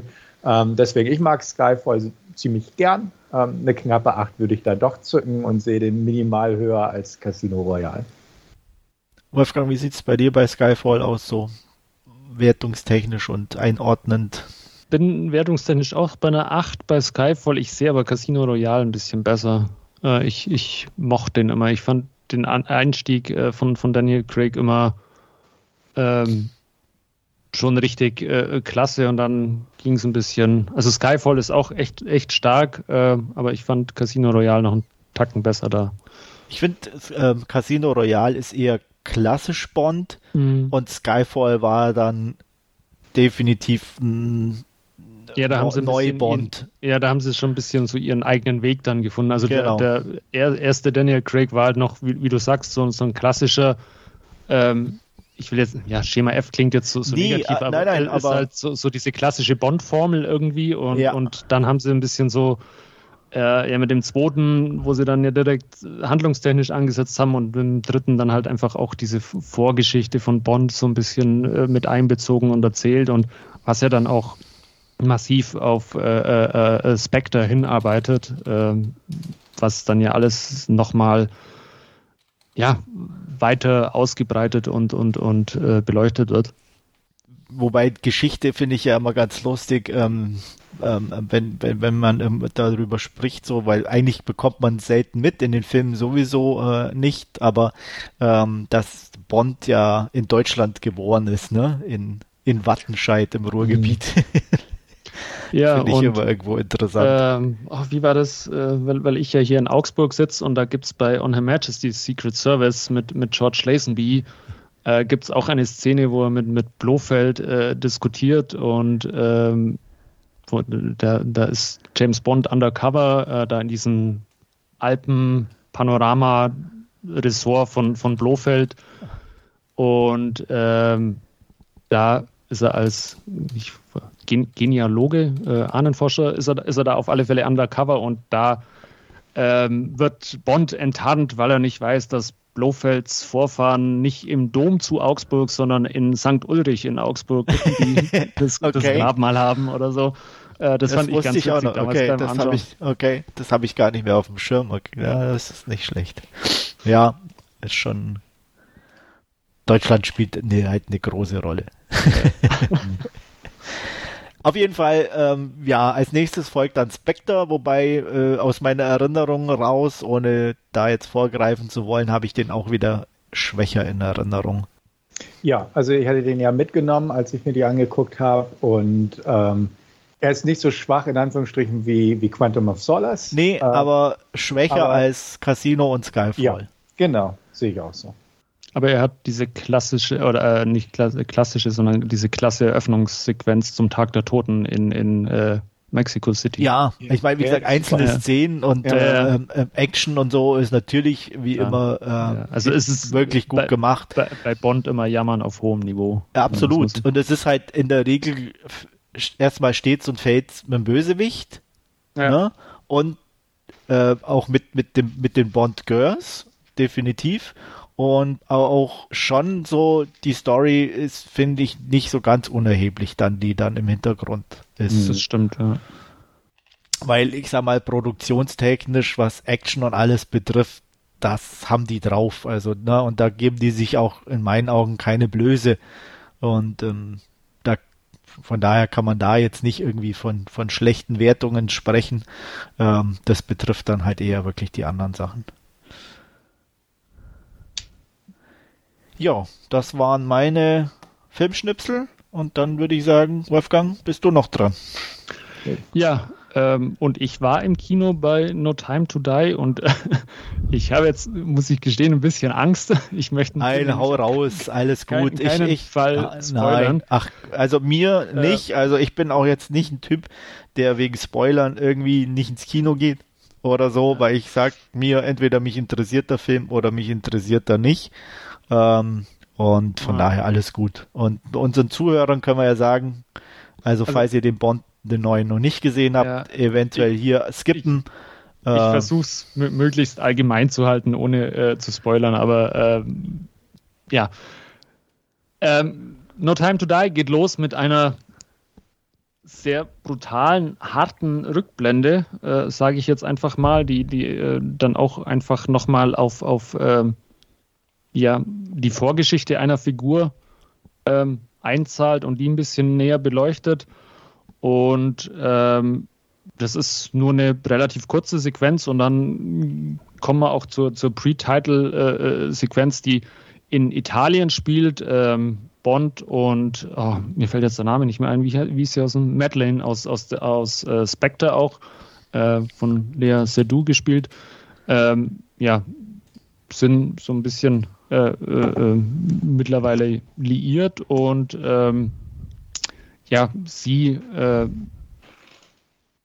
bringt Bond quasi ein bisschen dazu mit, äh, mit Vesper Linz, also Evergreens äh, Charakter äh, aus, aus Casino Royale, ähm, ja, abzuschließen quasi und, und äh, sich quasi ihr zu widmen und er besucht das Grab in Italien von ihr und bam, äh, es wird ein Anschlag auf ihn äh, verübt, was in einer ähm, fulminanten Verfolgungsjagd und, und äh, Action-Sequenz äh, ja, mündet und endet und äh, letztendlich äh, dazu führt, dass Bond auch seinen äh, Dienst quittiert, ähm, gefolgt von einer sehr coolen ja auch sehr klassischen, auch wieder mit, mit vielen Kartenmotiven und, und äh, ähm, ja, klassischen Bond-Motiven durchsetzten Eröffnungssequenz mit dem tollen Titelsong von, von Billie Eilish, den ich eigentlich sehr, sehr gelungen und, und sehr passend finde. Und ähm, ja, dann quasi so einen Fünf-Jahres-Sprung äh, nach vorne macht und, und Bond äh, quasi im Ruhestand zeigt und äh, äh, ihn dann, ja, oder er dann mehr oder weniger unfreiwillig wieder in das Spionagegeschäft äh, mit, reinge mit reingezogen wird. Da trifft er ja auf ein erweitertes Figurenkabinett beim MI6 äh, mit unter anderem Nomi äh, als äh, neue Geheimagentin, die da unter anderem tätig ist und aber halt auch wieder auf die ganzen alten Bekannten mit MQ und Moneypenny. Und äh, auch Felix Leiter ist wieder an Bord vom CIA und ähm, ja, der vers oder da versuchen sie eben einen äh, ja ironischerweise schon einen Virus zu, zu finden oder, oder den Hersteller eines Virus zu finden, ähm, der äh, ja die ganze Welt in, in Gefahr bringen könnte. Ähm, wie gesagt, ein bisschen ironisch, da Bond ja jetzt auch aufgrund eines Virus äh, durchaus eineinhalb, fast zwei Jahre geschoben wurde. Ähm, das fand ich irgendwie ganz, ganz witzig, äh, wie, wie ich es im Kino gesehen habe. Wir alle wissen, es ist Daniel Craigs letzter Bond. Äh, dementsprechend ähm, versucht man natürlich auch diese ganzen Storybögen, die man da jetzt den vier Teilen zuvor irgendwie alle aufgemacht hat. Äh, wir hatten es vorhin schon mal kurz gesagt, eher ein Novum in, in der Bond-Reihe ja bis jetzt, die alle in, in dem Film äh, zu Ende zu bringen und abzuschließen. Und ähm, das gelingt meines Erachtens ähm, sehr gut. Ähm, ein Teil oder ein Aspekt davon ist sehr untypisch für. Äh, da kann man sich dann durchaus streiten, ähm, ob man das gut findet oder nicht. Ähm, ich möchte es jetzt äh, definitiv nicht, nicht erwähnen, wa was ich genau damit meine. Äh, Andreas, wenn du im Kino bist, wirst du es vermutlich verstehen. Ähm, da kann man dann durchaus auch geteilter Meinung sein, äh, wie, wie, man dazu steht. Ähm, ich ich, ich fand es im, im Moment passend, aber äh, um, umso länger ich äh, drüber nachdenke und, und äh, die Figur Bond anschaue, weiß ich nicht. Äh, da, da, da bin ich in der Tat noch unschlüssig. Ähm, ja, Actionsequenzen hat man ja auch schon besprochen bei Bond-Filmen, immer äh, äh, auf einem klasse hohen Niveau. Auch da leistet sich No Time to Die keine Aussetzer. Ähm, Anna de Armas hat äh, einen sehr coolen Auftritt äh, in, in einer dieser Actionsequenzen. Ähm, das ist sicherlich auch, äh, oder die Actionsequenz sicherlich auch ein Highlight des Films. Und ja, das Rami Malek als äh, Bösewicht funktioniert auch, ist aber, hm, würde ich jetzt auch eher sagen, eher in der blässeren Kategorie der Bond-Bösewichte ähm, nicht so fulminant wie ein Javier Bardem oder, oder Mats Mikkelsen. Und ähm, dafür hat er, was es in den, naja, doch, Spectre hat es auch, aber äh, was es jetzt hier bei No Time to Die gibt, ist so dieses klassische äh, Villain Slayer mit ähm, nicht ganz der ausgehöhlte Vulkan, aber fast in diese Richtung geht es schon irgendwie und das fand ich schon äh, irgendwie äh, sehr nice und er hat auch ähm, etliche Anspielungen äh, äh, zu vorangegangenen Bonds, äh, was oder oder zu älteren Bonds äh, äh, von unter anderem auch dem gerade schon mal erwähnten äh, On Her Majesty's Secret Service, wo er sich unter anderem auch den ja den, den Song für den Abspann dann holt oder der auch am Anfang mal mal eine Rolle spielt, auch wie wie We Have All the Time in the World von Louis Armstrong ähm, und auch ja die alten James Bond, Aston Martins in verschiedenen äh, Variationen äh, werden alle mal wieder aus der Garage geholt. Also ja, fand ich, fand ich einen sehr tollen Abschluss, muss ich gestehen, ähm, zur Daniel, äh, Daniel Craig Bond-Ära. Ähm, ich habe mich im Kino super äh, gut unterhalten. Ähm, ich hatte ihm kurz danach neun von zehn Punkten gegeben, jetzt so mit ein bisschen Abstand oder so äh, ja, wird sich vermutlich auf acht von zehn reduzieren. Ähm, aber wie gesagt, äh, für mich war es ein wirklich äh, toller, fulminanter Abschluss ähm, der, der Bond-Reihe und ähm, ich bin in der Tat gespannt, äh, was danach kommt.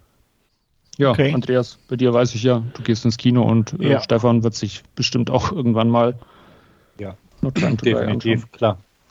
Bin gespannt. Ähm, macht sich denn der Regisseurwechsel bemerkbar? Ähm, nee, nicht, nicht so wirklich. Also die beiden Vorgänger sind ja von, ach, äh, wie heißt das, Sam, Sam Mendes, genau. äh, gedreht. Ähm, nee, da ist jetzt nicht wirklich ein äh, großer Bruch drin. Okay. Oder, also mir wäre jetzt keiner, keiner bewusst ja, ja. Äh, aufgefallen, weil er, wie gesagt, äh, die Story ist ja irgendwie gesetzt, also da. Ja, deswegen ist halt ja. immer die Frage, wie, wie ja. kann da, ob also der Regisseur sein, mein genau, Fukunaga es, ist ja schon eher ein bisschen für, für, ich, ja, für eine eigene Handschrift schon, denke ich mal, eher bekannter als jetzt Sam Mendes. Aber nee, also da, das passt alles und das ist nicht so dieses, äh, Star Wars Debakel, sage ich jetzt mal, bei den drei neuen, wo sie beim zweiten Teil was äh, völlig anderes in die Handlung reinschieben, was dann nicht mehr gepasst hat oder so.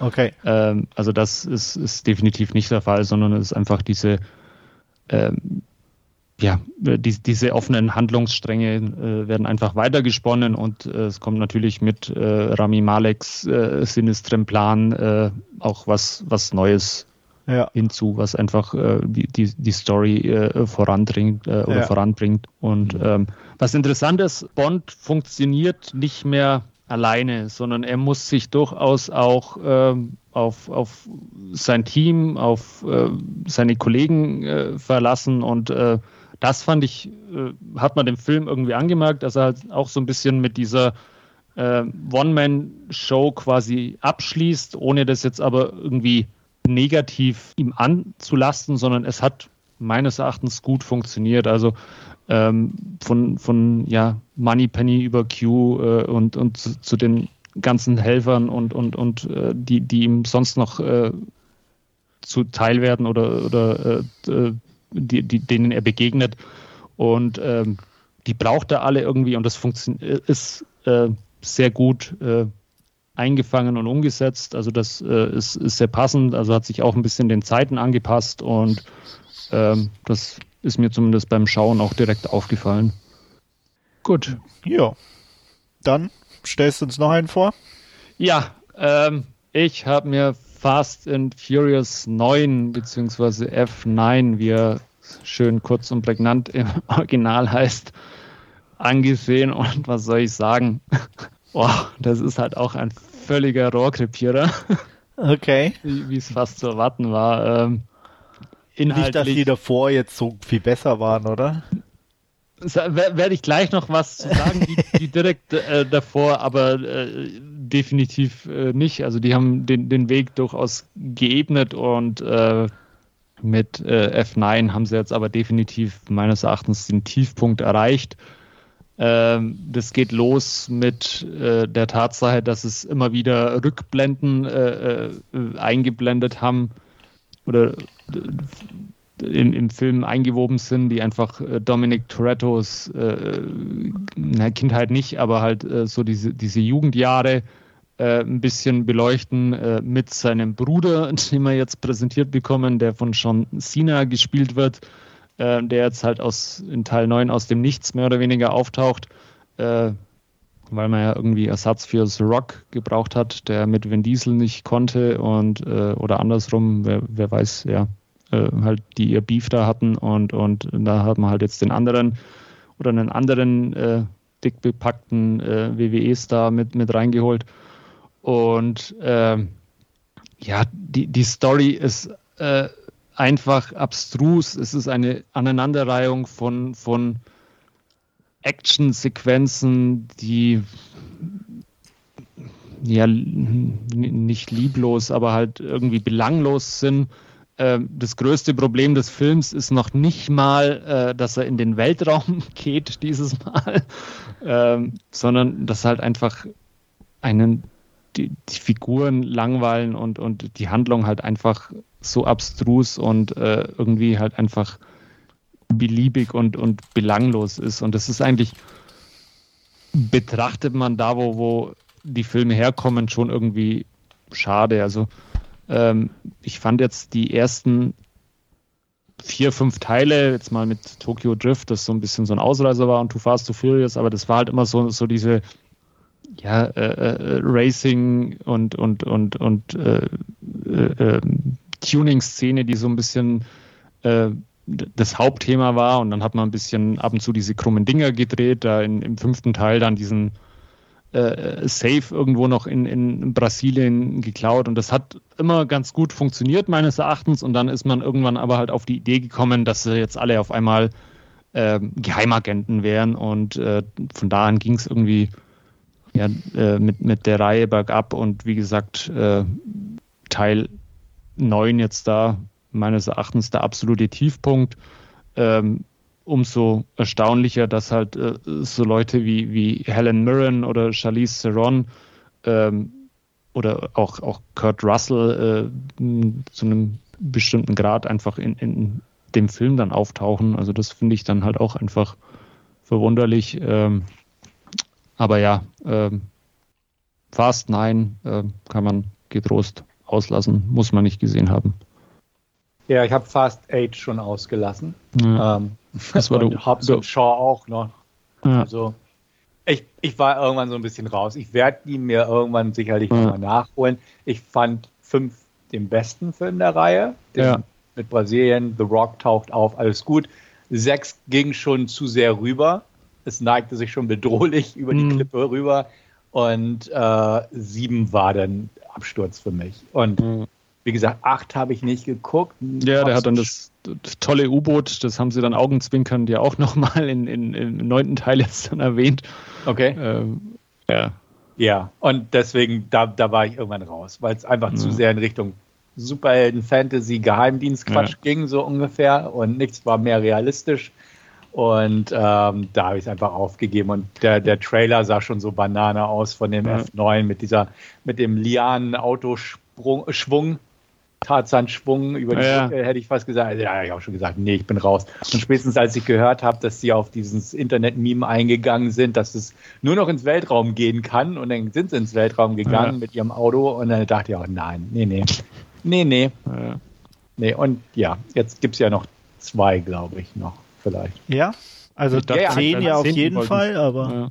Genau, angeblich sollen die beiden irgendwie back-to-back gedreht Ach so, werden. okay. Hm. ach, äh, das Ja. finde ich ja immer ganz schlimm, weil da kommt meistens nichts Gutes dabei Genau, raus. genau, genau. Ähm, wa- was ich ganz interessant fand, ähm, wenn man, also ich mag auch den ersten, fand ich auch immer klasse, ähm, mit, mit ähm, wo Paul Walker ja dann undercover gegen Dominic Toretto ermittelt oder so.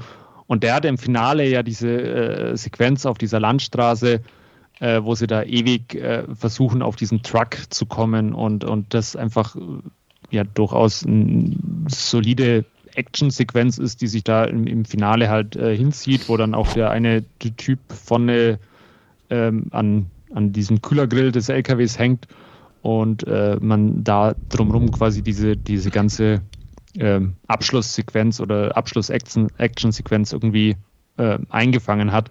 Und jetzt bei Fast 9 ist es mittlerweile echt so, dass, dass sie mit dem Auto halt an den LKW hinfahren, aus dem Fenster rausklettern, einen Schritt rüber machen und dann drüben sind in, in diesen, äh, äh, äh, ja, wenn sie irgendwie einen LKW entern wollen oder was auch immer. Und das ist halt irgendwie so ins Lächerliche mittlerweile ähm, ja, ab, abgerutscht und, und abgedriftet und ähm, Und es ist. CGI-Kram. Ja. Also, ne, ich habe mir das Making-of tatsächlich zu F9 Mhm. angeguckt, weil es interessant aussah. Und Stimmt, die, haben das- da, ja. die haben da richtig coole Autostunts tatsächlich Ja. gemacht und sehr viel selbst gemacht. Aber wenn man es so im, im Trailer oder in Filmclips Ja. anguckt, wirkt es einfach durch die Farbfilter, durch CGI-Beigaben, Mhm. alles dermaßen künstlich, dass man kaum noch auf die Idee kommt, da wären noch echte Stunts mit drin. Und, und das, das wundert mich immer so ein bisschen, ähm, dass es einfach jetzt alles so, so, so künstlich aussieht, während, wie du selbst sagst, der erste Film war noch so ein klassischer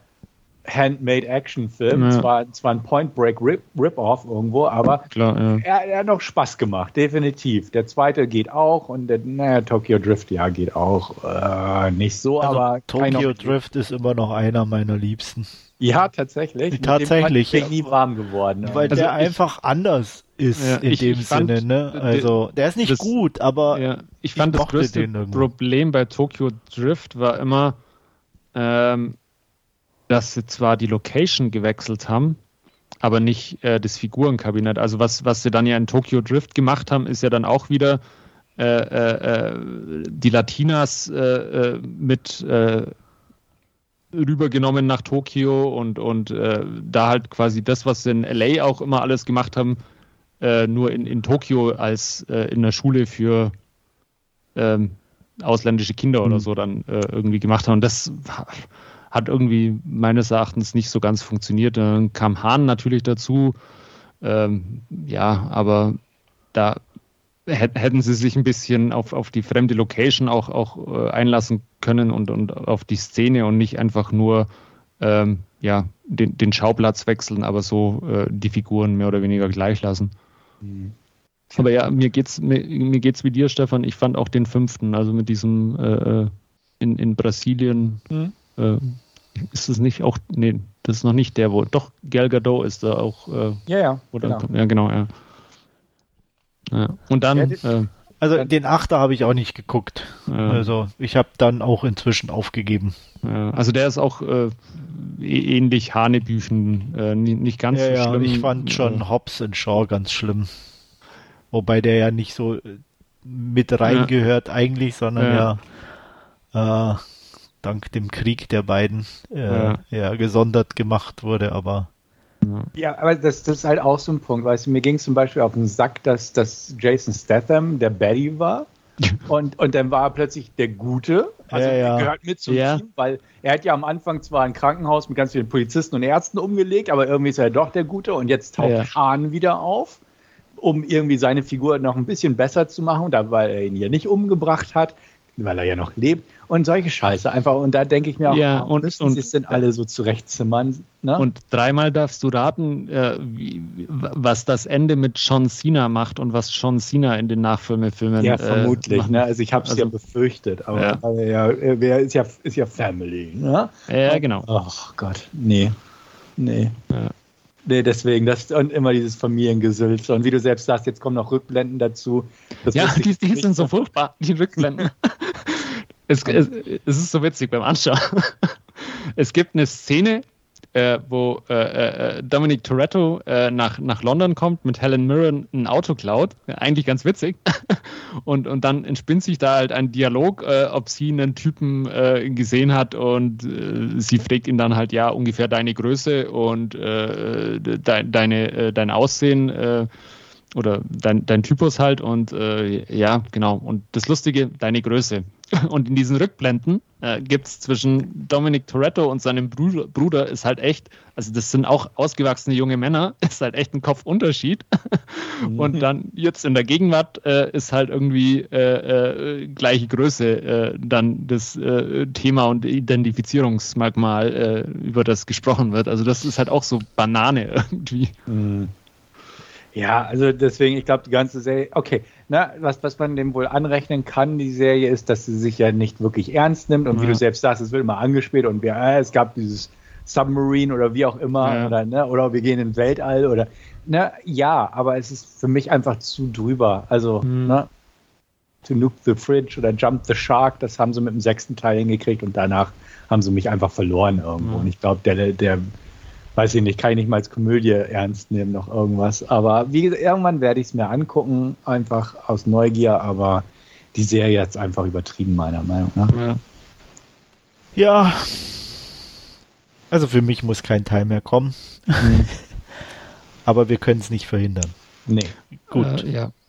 Und Paul Walker ist in Gedanken immer noch äh, bei uns. Mit dem haben sie ja nicht abgeschlossen. Also der wird immer noch äh, fleißig auch äh, erwähnt gehalten. und warm, warm gehalten, ja, und äh, hat, hat auch, äh, also einen Auftritt hat er nicht, aber am, am Schluss grillt man natürlich wieder in, in Torettos äh, Hof und äh, oder hinterm Haus und, und ähm, ja, äh, er kommt gleich, er kommt gleich und dann sieht man halt so einen äh, äh japanisch getunten Wagen, der halt, äh, wo, wo nur Paul Walker drin sitzen kann, äh, der, der dann die Hofeinfahrt reinfährt.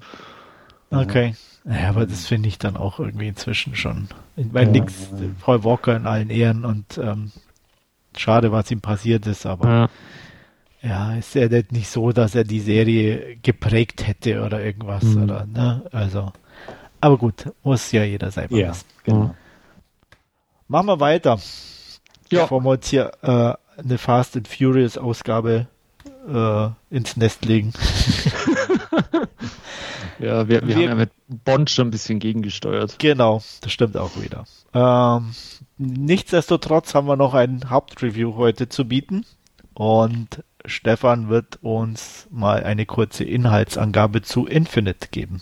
Ja, Infinite. Äh, in Infinite spielt äh, Mark Wahlberg die Hauptrolle. Er spielt Evan McCauley und das ist ein Mann, der immer so ein paar Probleme hatte. Er hat Träume und ähm, Gedanken in seinem Kopf, äh, die er nicht zuordnen kann, die sehr real wirken, aber ähm, von anderen Personen, aus anderen Zeiten und ähnliches. Dadurch wurde er auch in der seiner Jugend als schizophren diagnostiziert. Auch kurz war er in stationärer Behandlung.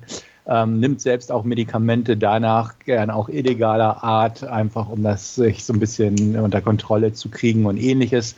Ähm, so setzt das im Prinzip auch ein, das Geschehen, dass er ähm, versucht, ähm, ja, an solche Pillen zu kommen auf illegale Weise.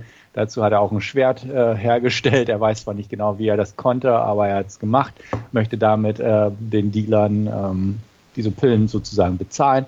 Und ähm, die Lage eskaliert und er findet sich kurzerhand in Polizeigewahrsam vor. Eine unbekannte, ihm unbekannte Person betritt daraufhin das Verhörzimmer, stellt sich als Breathurst vor und ähm, sagt im Prinzip, Mensch, wir kennen uns, du erinnerst dich nur wohl nicht an mich und äh, legt ihm ein paar Gegenstände hin, ähm, die, von dem wohl eins ihm gehörte, so sagt er jedenfalls. Und äh, mit dem klassischen äh, eine Revolverkugel in der Trommel Bedrohungstaktik äh, will er ihn dazu kriegen, ähm, ja, alle anzufassen und zu gucken, welche seine, seine ist, sodass er wieder sich daran erinnert.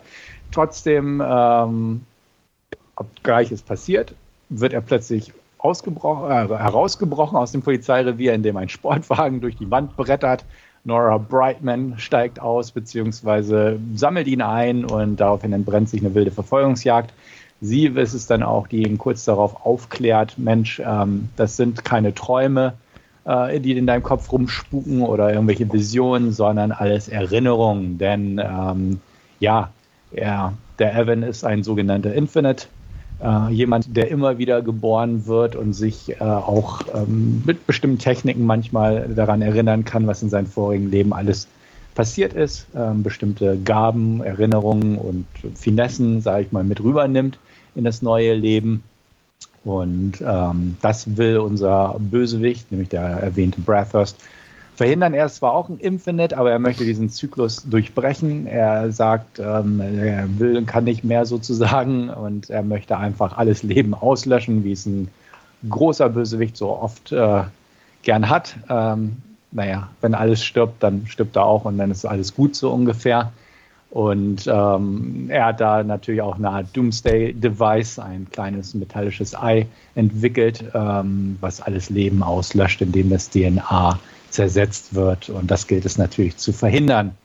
Und ähm, naja, er möchte aber an die Erinnerung von Evan herankommen, denn in, einem, in dem vorherigen Leben hat Evan äh, dieses Ei gestohlen und an einem unbekannten Ort äh, deponiert, versteckt und er hofft äh, oder er muss jetzt über seine Erinnerung, die langsam zurückkehrt oder auch äh, getriggert wird, hofft er so daran zu kommen, an dieses Ei, um dann seinen Plan durchzuführen, während natürlich die Guten, die Infinites, da äh, nachstreben, dieses Ei zu finden und somit äh, das zu verhindern, dass die Welt ausgelöscht wird und so weiter. So viel kurz zum Inhalt.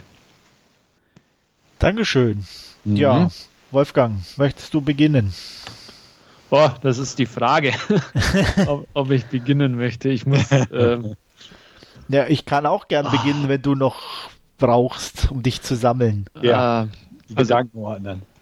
Ah, ich, also, ich bin ja großer Fan von Shooter, äh, der auch mit Mark Wahlberg in, in der Hauptrolle. Ich glaube, den mögen wir alle ganz gerne. Ja, genau. Weil er sehr war, straight war. Ne? Genau. Das ist halt einfach ein geradliniger Actioner, der nicht versucht, irgendwas anderes zu sein und äh, das einfach, den ich über die Jahre einfach x-mal auch schon gesehen habe, einfach weil, weil er, ja, äh, so, so geradlinig und sehenswert ist. Ähm, Infinite, äh, Infinite äh, versucht, eine Welt äh, zu kreieren äh, mit ähm, am Ende ganz klar äh, dem, dem Ziel, ein, ein Franchise damit irgendwie äh, zu schaffen oder ein Film-Franchise äh, äh zu erstellen, wie es vermutlich alle Filme mittlerweile äh, tun. Und ähm, lässt aber während der gesamten Laufzeit die durchaus interessante Prämisse da mit diesem äh, Wiedergeborenen und, und dieser Reinkarnation und äh, diesem Erinnern an die vorangegangenen Leben ähm, einfach nur auf der Strecke und, und ja, klappert im Prinzip äh, nur billig äh, Action-Sequenzen und, und Set-Pieces ab, ohne dass irgendwie ja, ein Herz dahinter wäre, hinter dem Film und, und ähm, ja, mhm. es ist eher so, so äh, äh, Checkliste abarbeiten. Also wir haben das, wir brauchen das für den Film, wir brauchen das für den Film, check, check, check, haben wir alles und äh, es funktioniert aber halt als Ganzes nicht äh, wirklich, meines Erachtens. Ja, kann, kann man definitiv so sagen. Ähm, ich mein Antoine Fuqua als Regisseur hat ja schon diverse Filme gemacht, ähm, die jetzt auch nicht alle so unbedingt gut waren, aber zumindestens fand ich, die, die ich gesehen habe, einen gewissen Unterhaltungsfaktor mhm. hatten. Ne? Ähm, selbst sowas wie Replacement Killers oder Equalizer, selbst Olympus Has Fallen, nicht unbedingt alle gut, aber alle einen gewissen Unterhaltungsfaktor. Ähm, Training Day. Training Day. Ja, das ist eigentlich einer, den ich gar nicht so mag, okay. muss ich sagen. Also, der war mir zu, boah, ich weiß es nicht, zu gewollt ernst und äh, tiefschürfend und oh, äh, ne, was die alles so mitmachen und äh, nee, das das war das, da fehlte die Leichtigkeit. Also das ist gar nicht mal, er ist okay, aber er ist nicht einer meiner meiner Liebsten so in dem Sinne.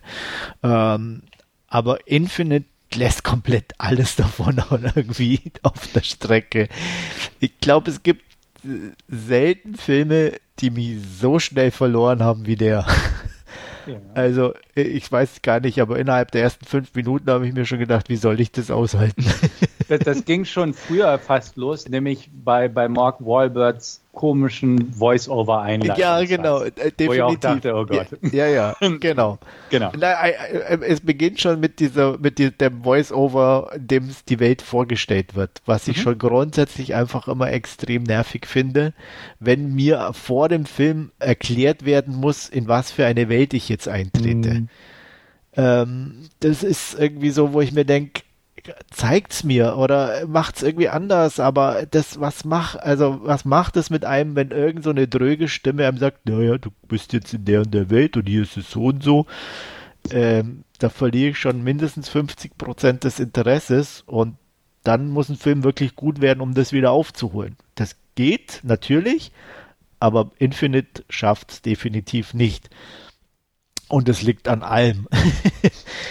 ähm, äh, die also ich meine, Mike Wahlberg wird nie ein guter Schauspieler werden, aber was er hier abliefert, ist ja so unter aller Sau. Mhm. Also äh, von keiner Lust hier zu sprechen, ist, glaube ich, falsch. Er kann es einfach nicht besser. Und in den anderen Filmen passt, passt er, er halt einfach besser. besser rein in seiner Art.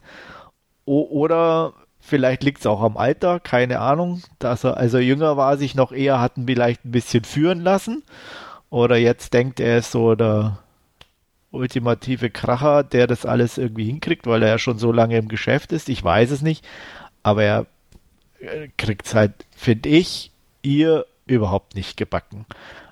Dazu muss man sagen, er ist nicht allein. auch Chiwetel Ejiofor, ich hoffe, ich spreche ihn richtig aus, ist dermaßen am Overacten. Äh, das tut schon echt weh.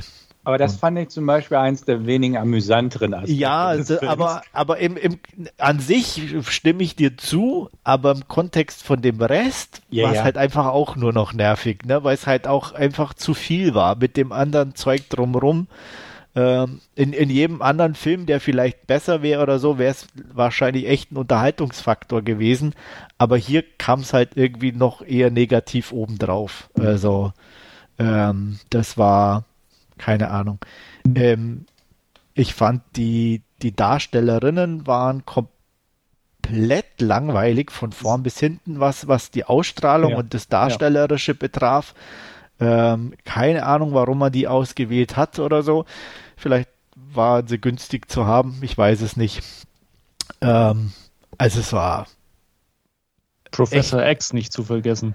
Ja, aber es war echt schlimm. Also das einzige, der einzige, der für mich noch einigermaßen halbwegs taugte, war Toby Jones.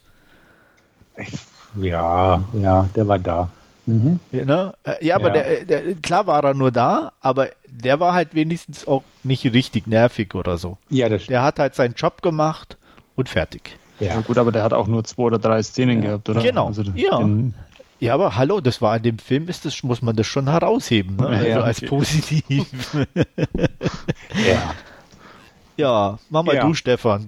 Ja, also sehe ich im Prinzip alles ganz genauso. Für mich ist Infinite so etwas wie der diesjährige Artemis Foul.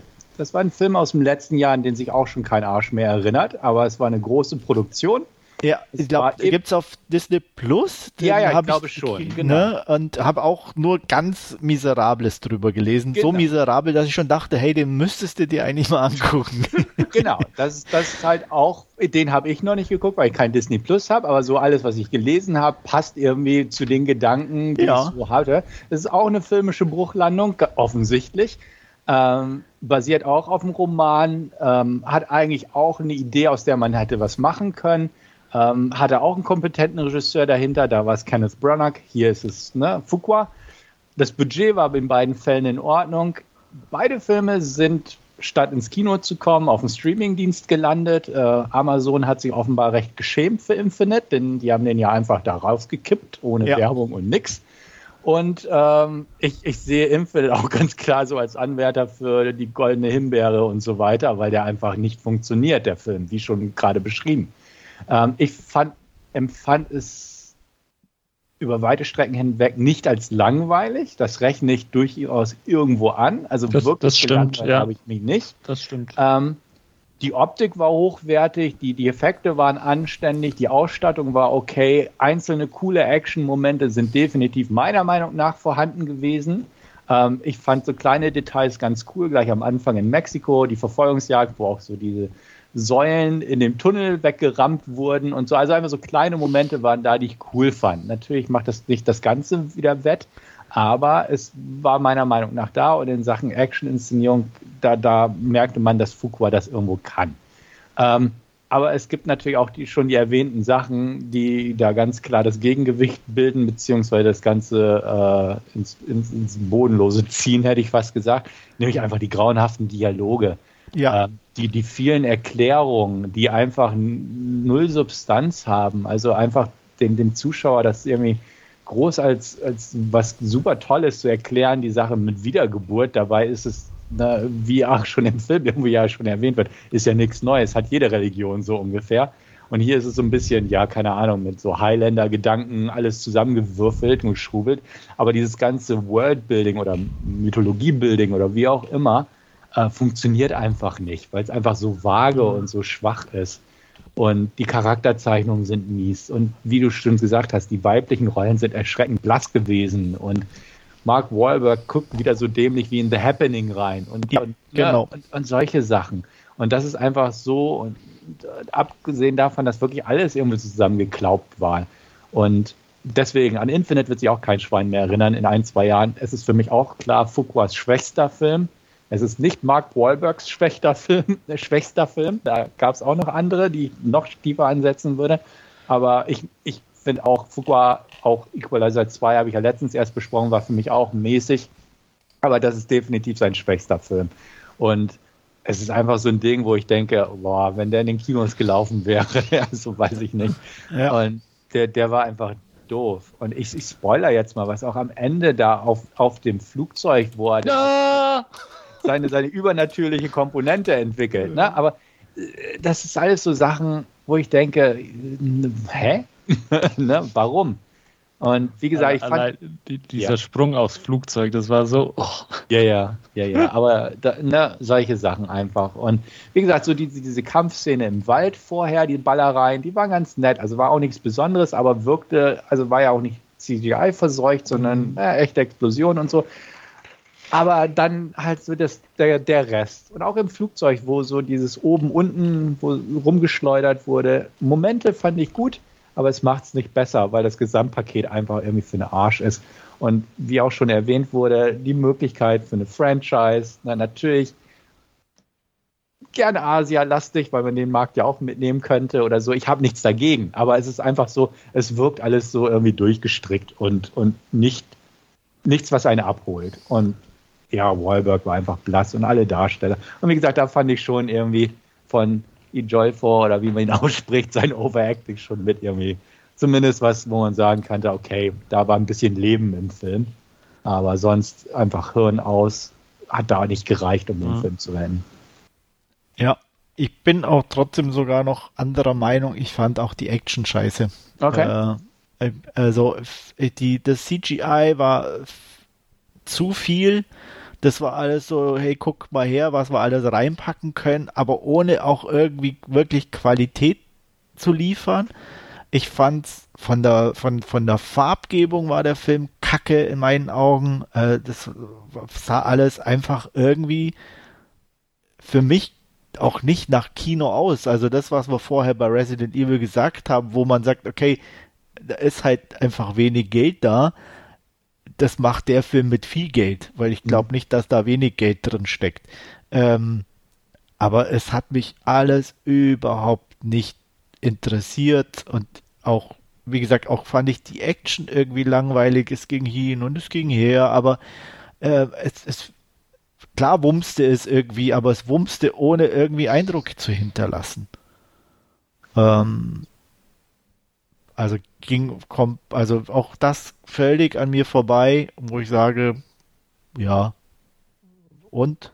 Hm. Also, nee, kann ich nicht nachvollziehen. Also, wie gesagt, auch von der Art und Weise, wie die Action gemacht oder produziert war, ähm, ich, mir kam es oft so vor, als wäre die auch an der völlig falschen Stelle irgendwie im Film oder ich weiß es nicht. Also es gab einfach kein rundes Bild. Ja, nee, es ist holperte alle so vor sich ja. hin, ne? Also und, so diesen. Ja, ja. Und ich meine, ich finde es auch irgendwie lustig, weil eigentlich gerade wir hatten vor kurzem Kate besprochen, wo du dich über diese Autoverfolgungsjagd äh, mit diesem, weil das so nicht nicht so überzogen war oder nicht reinpasste und du hast eigentlich hier das potenziert hoch 10 mindestens und da ist es dann okay und äh, ja, ja, und die Action war ganz gut. Wobei ich sage, das war hier viel schlimmer. Na, fand ich eben nicht. Also äh, ich, ich weiß, worauf du hinaus willst, aber ich, äh, na, ich fand die Action teilweise gar nicht so verkehrt. Klar, das war am Anfang, aber man sah auch, es war viel. Ich glaube, bei, bei Kate hat mich einfach nur diese, diese arge Künstlichkeit dieser Sequenz gestört. Bei, bei der Verfolgungsjagd in Mexico City am Anfang zum Beispiel hat man gemerkt, ja, es gab CGI-Übergaben, aber es wurde viel noch echt gemacht. Und es ist auch ein Fantasy-Film. Vielleicht auch das ein bisschen.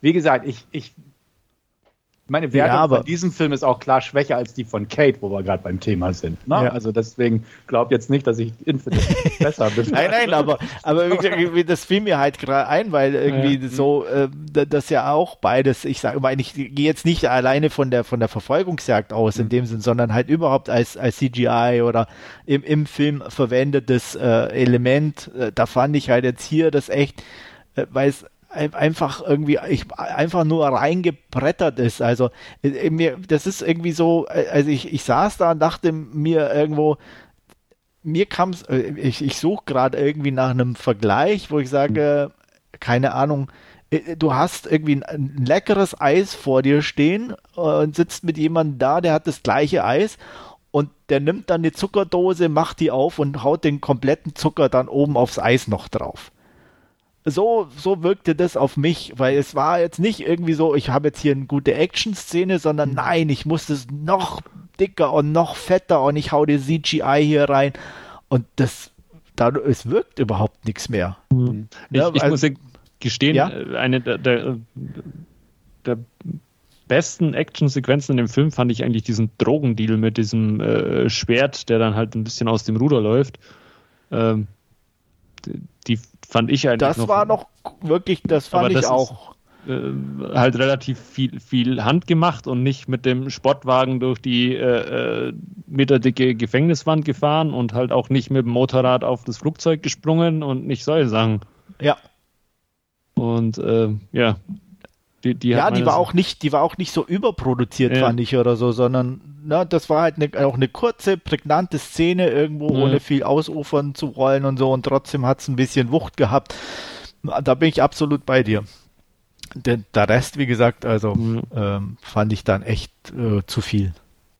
Die Szene in Mexiko fand ich ganz äh, amüsant. Da habe ich dann aber auch schon gerätselt, wo sie dann in diesen Tunnels unten sind. Ob das noch Mexico City ist oder schon Guanajuato, weil da gibt es in der Tat in, in Mexiko äh, so eine Stadt, die ziemlich komplett untertunnelt ist, wo auch der, ja. die, der, das Straßennetz quasi unterirdisch äh, läuft. In, in großen find ich, Teilen find verläuft. Ich ganz lustig, weil ähm, im November kommt äh, das neue Forza Horizon 5 Mhm. Ähm, das spielt in Mexiko und da ist genau die Stadt mit dabei und da kannst du sowohl ober- ja, okay. als auch unterirdisch dann ah, okay. durchfahren. Okay. ähm, ganz amüsant, ja, da warte ich schon drauf. Mein Sohn auch. ähm, da musste ich dann auf jeden Fall dran, dran denken, als ich das gesehen habe. So, das mhm. war, war noch, wie gesagt, noch eher sowas, wo ich sage, okay, das war noch einigermaßen unterhaltsam. Mhm. Aber die ähm. war, war, halt auch irgendwie null einordnbar. Also, ja. keine Ahnung, da stand halt irgendwie, das spielt jetzt in Mexiko vor, ja. in deinem äh, vorangegangenen Leben oder was auch immer. Und das, das war ja auch so, so ein Ding, mhm. irgendwie hat halt nichts richtig zusammengepasst ja. und alles musste mit irgendwelchen Erklärungen aneinander gepappt ja. werden, damit es irgendwo noch nachvollziehbar bleibt.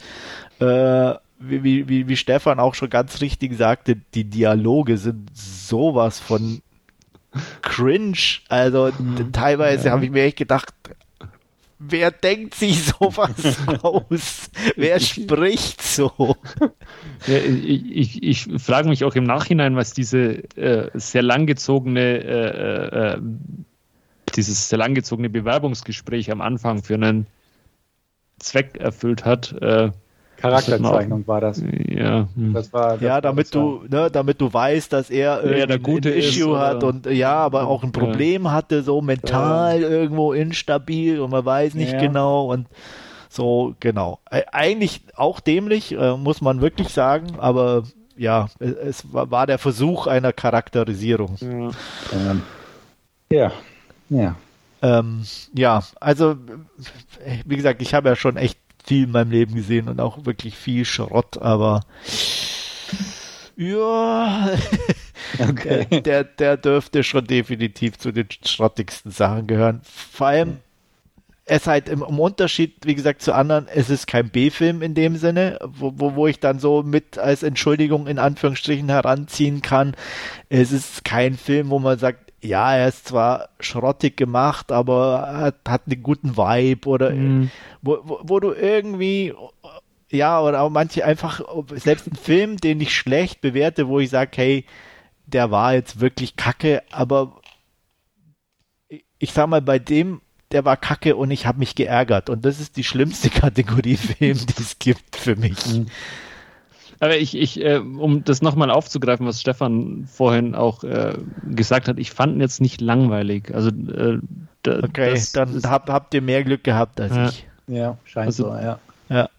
Ähm, ich ich habe dann wirklich auch diese, keine Ahnung, wie lange auch immer ging, äh, durchgezogen. Ich habe mich dann, also ich habe nicht auf die Uhr geschaut, sagen wir es mal so, und äh, ich habe dann auch immer die Gedanken ab und zu ein bisschen gewandert, aber ähm, es ja, vielleicht ist es eher so auch dieses Phänomen Autobahnunfall, äh, wo man dann halt einfach hinschauen muss oder so. Ich weiß es nicht. Ähm, okay. Keine, keine ja, Ahnung. Ich, ich fahre da lieber weiter. Ja, äh, im, im äh, übertragenen Sinne. Also. Ich weiß schon, was du meinst. Ja. Aber nee. ja, wie gesagt, also es war nichts dabei, was mich bis klar einzelne Szenen sind okay, aber äh, ich habe mich echt geärgert über so einen Film. Ja. Wollt ihr noch was loswerden? Ah, nicht wirklich. Ich glaube, es wird keine Fortsetzung geben. Das Thema ist durch. ich, ich denke glaub, auch. Also, glaub, wenn man so die. so hoffen einfach, dass jeder den schnell vergisst. Ja, äh, definitiv. Also, man mhm. kann auch äh, für die Beteiligten, mein gut, Mark Wahlberg wird noch am ersten da unversehrt rauskommen, aber als Regisseur und Produ die Produzenten, äh, weiß nicht, wer da dahinter steckt, aber ja, ich sehe gerade, Wahlberg und Fuqua waren selber auch bei den ah. Produzenten dabei. Selbst schuld. ja, äh, dann haben sie es nicht anders verdient. Ja. Äh, na. Gut, gut. dann fangen wir mal an. Wolfgang, Wertung. Äh, drei, drei von zehn. Okay. Stefan? Ja, bei mir auch drei von zehn. Knappe, eher, eher Tendenz zur knappen, aber noch eine drei von zehn auf jeden Fall. Ja. Ähm, ich schwankte zwischen einem halben und einem Sternchen von zehn, aber ich gebe einen Gnadenstern für ein, zwei okay Szenen und für Toby Jones. Wir Okay. können nur ganzzahlige Werte hier vergeben und nicht äh, irgendwie noch Komma-Werte. Ja, deswegen sage ich ja eins von zehn. Ja. Ah, okay. Hm. Mm, Nee, also selten, wie gesagt, der hat mich so schnell verloren, der Film, und äh, hab mich dann permanent geärgert. Äh, Ja, aber es war wirklich so am Anfang dieses kurze Voice-Over von ihm, dachte ich auch schon, oh Gott. ja. Erst dachte ich so, die Stimme kennst du doch, und dann dachte ich, okay, die haben jetzt aber nicht wirklich, oder? Und doch haben sie. Ja, es ist, war schon, ist schon hart. Also ich fand es, wie gesagt, auch schon echt lustig, dass sie diesen, diesen ähm, Tomorrow War da mit äh, Pratt so tot promoted haben auf äh, Prime und der Ja. war, er war da plötzlich. Ja. dachte, okay, gut. Ja, an, angeblich hat der auch äh, äh, ins Kino kommen sollen und Paramount hat ihn dann halt irgendwie, in den USA haben sie ja auch irgendwie, glaube ich, einen eigenen Streamingdienst mit Mhm. Paramount Plus oder was und, und da haben sie ihn dann irgendwie geparkt und im Rest der Welt hat sich dann wohl Amazon erbarmt, irgendwo äh, ihn in ja, das, das Back-Programm mit aufzunehmen oder so, aber Aber so wirklich ohne Werbung dafür, dass Ja. halt Mark Wahlberg 120 Millionen oder was der gekostet hat, keine Ahnung, Produktion ist. Ähm, so wirklich so einfach so, so ein Pickdump, einfach so, da war er da. Und das fand ich schon interessant. Und da war mir auch schon klar, da stimmt was nicht mit dem Film. Ja. Ja. Ja, wenn, wenn du es nicht äh, gesagt hättest oder so, dass wir den besprechen könnten, äh, der wäre gnadenlos an mir vorübergezogen. Also ich hätte nie was von diesem Film gehört. Also ich habe den schon gesehen, so auf, auf Prime, so mal in so einem kleinen Vorschaufensterchen und so, dachte man, okay, Wahlberg, Fuqua, hm, könnte man bei Gelegenheit Mhm. mal gucken. Aber ich hatte vorher auch noch, was ja nicht so heutzutage nicht so häufig vorkommt, dass du gar nichts von irgendwelchen Ja. Filmen so mitbekommst und ähm, habe dann mal kurz gestöbert und habe dann schon so mitbekommen, okay, ganz so gut scheint er ja nicht zu sein. Ja, halt Aber- big, big Budget Trash. Ja, absolut. Gut, dann hoffen wir mal, dass wir beim nächsten Mal wieder etwas mehr Spaß haben an unserer Hauptreview. Der Rest war aber wie immer ein Vergnügen für mich. Ich hoffe, euch hat's auch Spaß gemacht, vor allem beim Zuhören da draußen.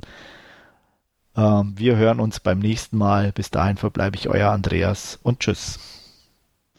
Ja, danke auch. Hat Spaß gemacht, kann ich nur wiedergeben und bis zum nächsten Mal auf Wiederhören. Nur danke fürs Zuhören und bis zum nächsten Mal. Ciao.